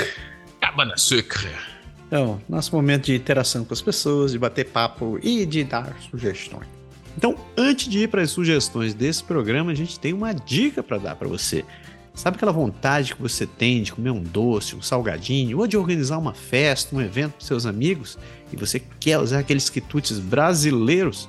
Você precisa conhecer a Brazilian Pastries. A Brazilian Pastries é uma empresa aqui de Orwa que faz todas aquelas delícias que você está acostumado a se deliciar no Brasil. Tem brigadeiro, dois amores, bolos, coxinhas, risoles e uma variedade de produtos, inclusive produtos vegan. E olha só, aqui pelo Canadá agora você tem uma razão a mais para conhecer a Brazilian Pastries. Nas compras acima de 50 dólares, você usando o código Canadá agora 5 Canadá Agora 5, tudo junto, você ganha 5% de desconto na sua compra. Então não perca tempo. Acesse brazilianpastries.com, faça o seu pedido, coloque o código Canadá Agora 5, aproveite esse desconto e se delicie com os produtos da Brazilian Pastries. E agora vamos para as dicas desse programa, né, seu pé? Cara, então, eu vou dar a minha primeira sugestão, que, é, como você sabe, eu gosto muito de documentário, já falei sobre esse tema aqui, já falei do documentário que tá na, no Crave, que é The Crime of the Century, que fala sobre como a família Sackler é, criou o Oxytin, como que chegou toda a crise dos opioides, mas o documentário que você assiste no Crave é um documentário, tem especialistas falando, é mais você vê ali de uma maneira mais acadêmica, uma maneira mais explicada. Você, você vê os dados, tudo ali, muito, muito bem feito também, muito bem feito. E eu vi agora e indico para vocês quem gosta do tema ou quem acompanhou o tema que tem uma série, uma série que foi feita no, no, no Disney Plus, que é o Dope Sick. É, então a, a, série é muito bem feita, é com Michael Keaton, que ele é um médico numa pequena cidade é, dos Estados Unidos, que é ali que começa todo o ponto zero, onde e ele e você, como é feito uma série em oito episódios, é muito interessante que você acaba, claro, se envolvendo com os personagens, você vai acompanhando toda a história, então você vê o mesmo tema, mas de uma maneira mais emotiva, assim, eu achei bem interessante, tô, ainda não acabei a série, mas estou gostando muito porque você consegue é, não simplesmente ver e formar sua opinião, você consegue viver o que as pessoas viveram e você tem mais uma sensação de como aquilo deve ter sido para cada pessoa que viveu aquele momento naquela cidade ali. Tem toda a trama é, da questão como que a, a, as grandes empresas, a, a, Purdue Pharma tentou se proteger, como o sistema jurídico protege grandes empresas, enfim, tem tudo isso é muito bem explicado. Mas é, quem leu o livro, quem assistiu o documentário é, no no Crave você consegue ver que foi muito bem feita a série, foi, foi muito bem feita, documentada. Ela não, ela passa por as partes mais interessantes do processo de uma maneira muito bem feita, muito interessante. O Michael Keaton trabalha muito, o cara é muito bom. Nosso bom e velho Batman, né, mano? Batman como amigos. E um, uma outra, um livro que eu queria deixar aqui, um livro muito interessante que eu li, que eu queria deixar aqui, que é o que se chama Ultra Processed People: Why We Can't Stop Eating Food That Isn't Food. Então é um livro muito interessante que se você quiser é, ler, eu, eu gostei muito. Ele está ele tá disponível na Amazon e esse livro ele fala justamente, ele é, é assim, não é um livro que vai te falar como você tem que comer, não é um livro que vai te falar não, você não pode comer isso. É um livro muito bem escrito porque ele ele mostra como a nossa dieta é baseada em comidas ultraprocessadas, como que o marketing trabalha tudo isso nas crianças. Então, não é aquele livro que vai te querer te dar uma lição de moral, que vai te falar, não, não coma isso, faça essa dieta. Não é isso. O objetivo do livro é te provocar, é abrir os seus olhos e mostrar uma realidade que está cada dia mais. Como eu falei no James Suvian, para vocês que acompanharam, ou dar uma olhada lá, as estatísticas comprovam que no Canadá 60% da nossa dieta é baseada em comidas ultraprocessadas. Então eu acho muito interessante você olhar, entender, não é que você tem que seguir, mas você entender que é o mais importante para você poder tomar uma decisão mais refletida e, e sobre esse assunto. Então é um livro que fala como que, é, que nós estamos nos transformando em ser humanos, em pessoas ultraprocessadas devido ao que a gente acaba ingerindo de maneira que a gente nem percebe às vezes. É, deu medo. Falando em medo, eu tenho que dar a minha sugestão da semana. Que é. Sabe, sabe aquelas séries que você começa a assistir, depois você se arrepende, mas você não consegue parar porque é ruim demais e você terminar de assistir? Então, essa é uma dessas que eu tô assistindo. É, o nome da série se chama Manifest. Ela, a premissa da série é, é, boa, mas o desenvolvimento é ruim demais. É, um, um, belo dia, tinha um, um, o pessoal tava voltando da Jamaica num avião e durante o voo, eles têm. O avião é, é acertado por tipo um raio, assim, uma luz enorme. Aí passa aquele negócio, mas todo mundo acorda dentro do avião e ele continua a viagem, chega, chega no destino final, ele desce e tá tudo bem, tá todo mundo feliz. Só que não, porque se passaram, sei lá, acho que passaram 10 anos, já nem lembro mais quanto tempo é. Passa, passa lá uns tantos anos e todo mundo fica sem entender de onde estava esse pessoal, de onde eles vieram e tal. E o pessoal que estava dentro desse avião começa a ter visões, eles conseguem sentir as coisas que vão acontecer. Cara, mas assim, a premissa, te ouvindo assim falar, você até fica com um pouquinho de vontade, mas você começa a assistir a série, dá uma raiva, porque os atores são Cara, como diz meu filho, ninguém faz nada nessa série. O pessoal não trabalha, ninguém trabalha, eles têm dinheiro, velho, pra comprar carro, para viver, para comer.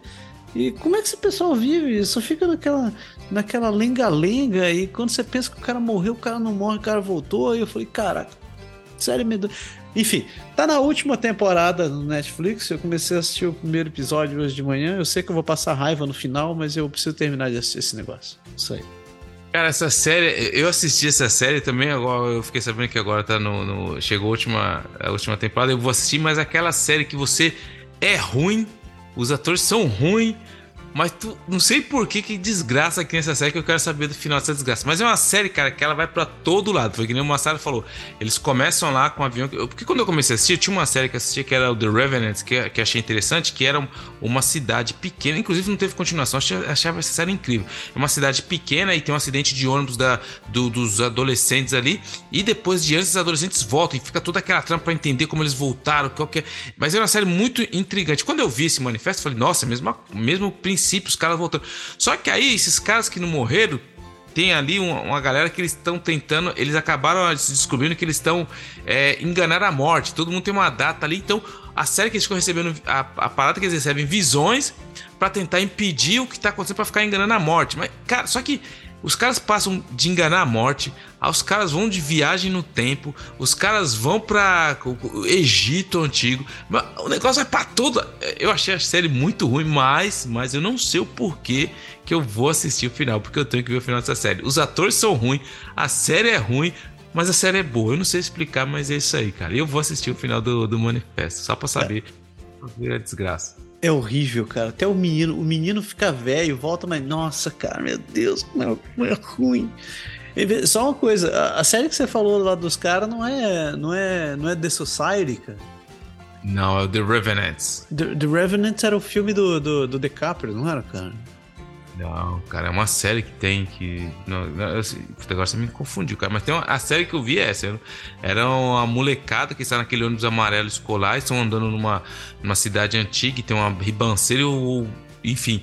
O, o, ônibus vai lá e um monte de gente perde filho. E um dia eles estão na cidade lá, comemorando, todo mundo no bar principal da cidade lá. E o moleque chega, ou a menina vai pra casa dela e fala: Oi, mãe, todo mundo tipo.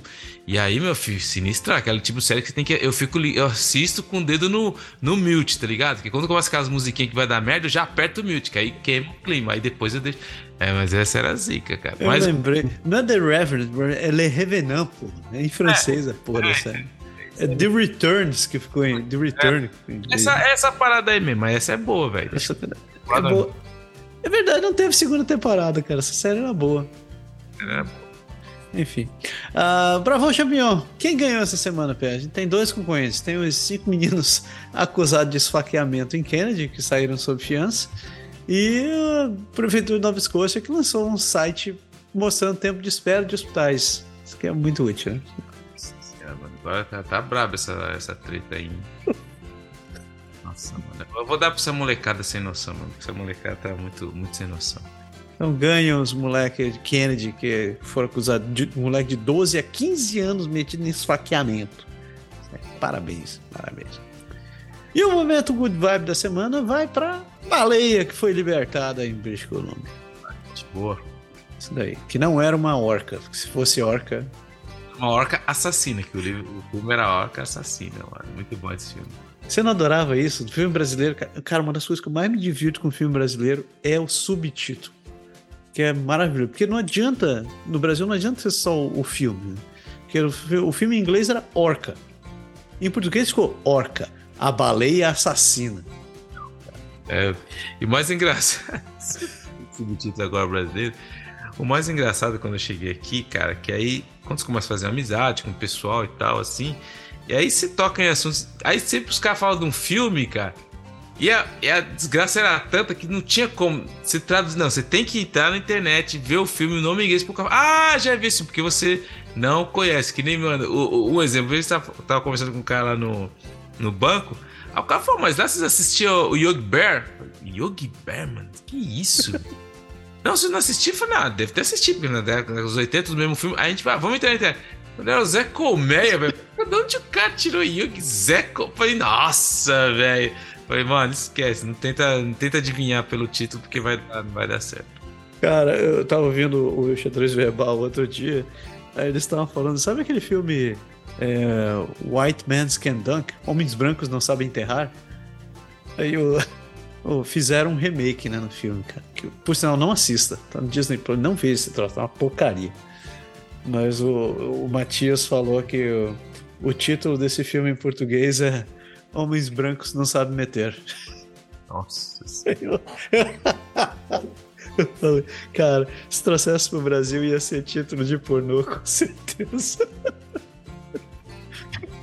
que horror. E só, só fechar esse assunto, lembrei de subtítulos, né? Você assistiu Snatch, aquele filme com Brad Pitt? Oh, Brad Pitt, mano. Tem que, tem que assistir, né, mano? Brad Pitt não tem jeito eu não lembrava, uma vez eu estava conversando com um amigo, estava tentando lembrar o nome desse filme, e só lembrava do título inteiro em português, né? Que ficou Snatch, Entre Porcos e Diamantes. Porcos e Diamantes, nossa, nada a ver. E eu fui falando em francês com um cara, eu tentando falar o nome do filme, eu falei, eu, cara, é aquele filme, né? Un cochon de diamant. Ele, quê? Que? Não, esquece, se tentar fazer isso aí, esquece. É suíço. Não, não deu, foi estúpido. Enfim. Isso aí, uh, pessoas, a gente quer agradecer a todo mundo que nos aguentou até aqui, agradecer muito a sua paciência e a sua audiência. É, pedindo pra vocês tomarem cuidado, tá ficando, tá, ficando, tá ficando perigoso por aí, tem muito fogo rolando. E você sabe, é, lembra da regra do 30-30-30, né? Mais de 30 graus, mais de 30 km por hora, menos de 30% de umidade, vaza que não tá bom, ou evite ir para esses lugares. Então, muito cuidado, principalmente se estiver em Quebec, Nova Escócia. Se estiver nessa costa leste aqui, entre Atlânticas, Quebec e Ontário, muito cuidado com, com, com a. Com as, é, com ar e tudo mais. Siga os avisos da, da, da, da, das províncias ou das cidades e, e se cuide, que não tá, não tá fácil, não. Deu, né, CP? Deu. Então é isso aí. Pessoas, uma excelente semana para todo mundo. E a gente se vê semana que vem. Um abraço. Tamo junto, um abraço. Tchau.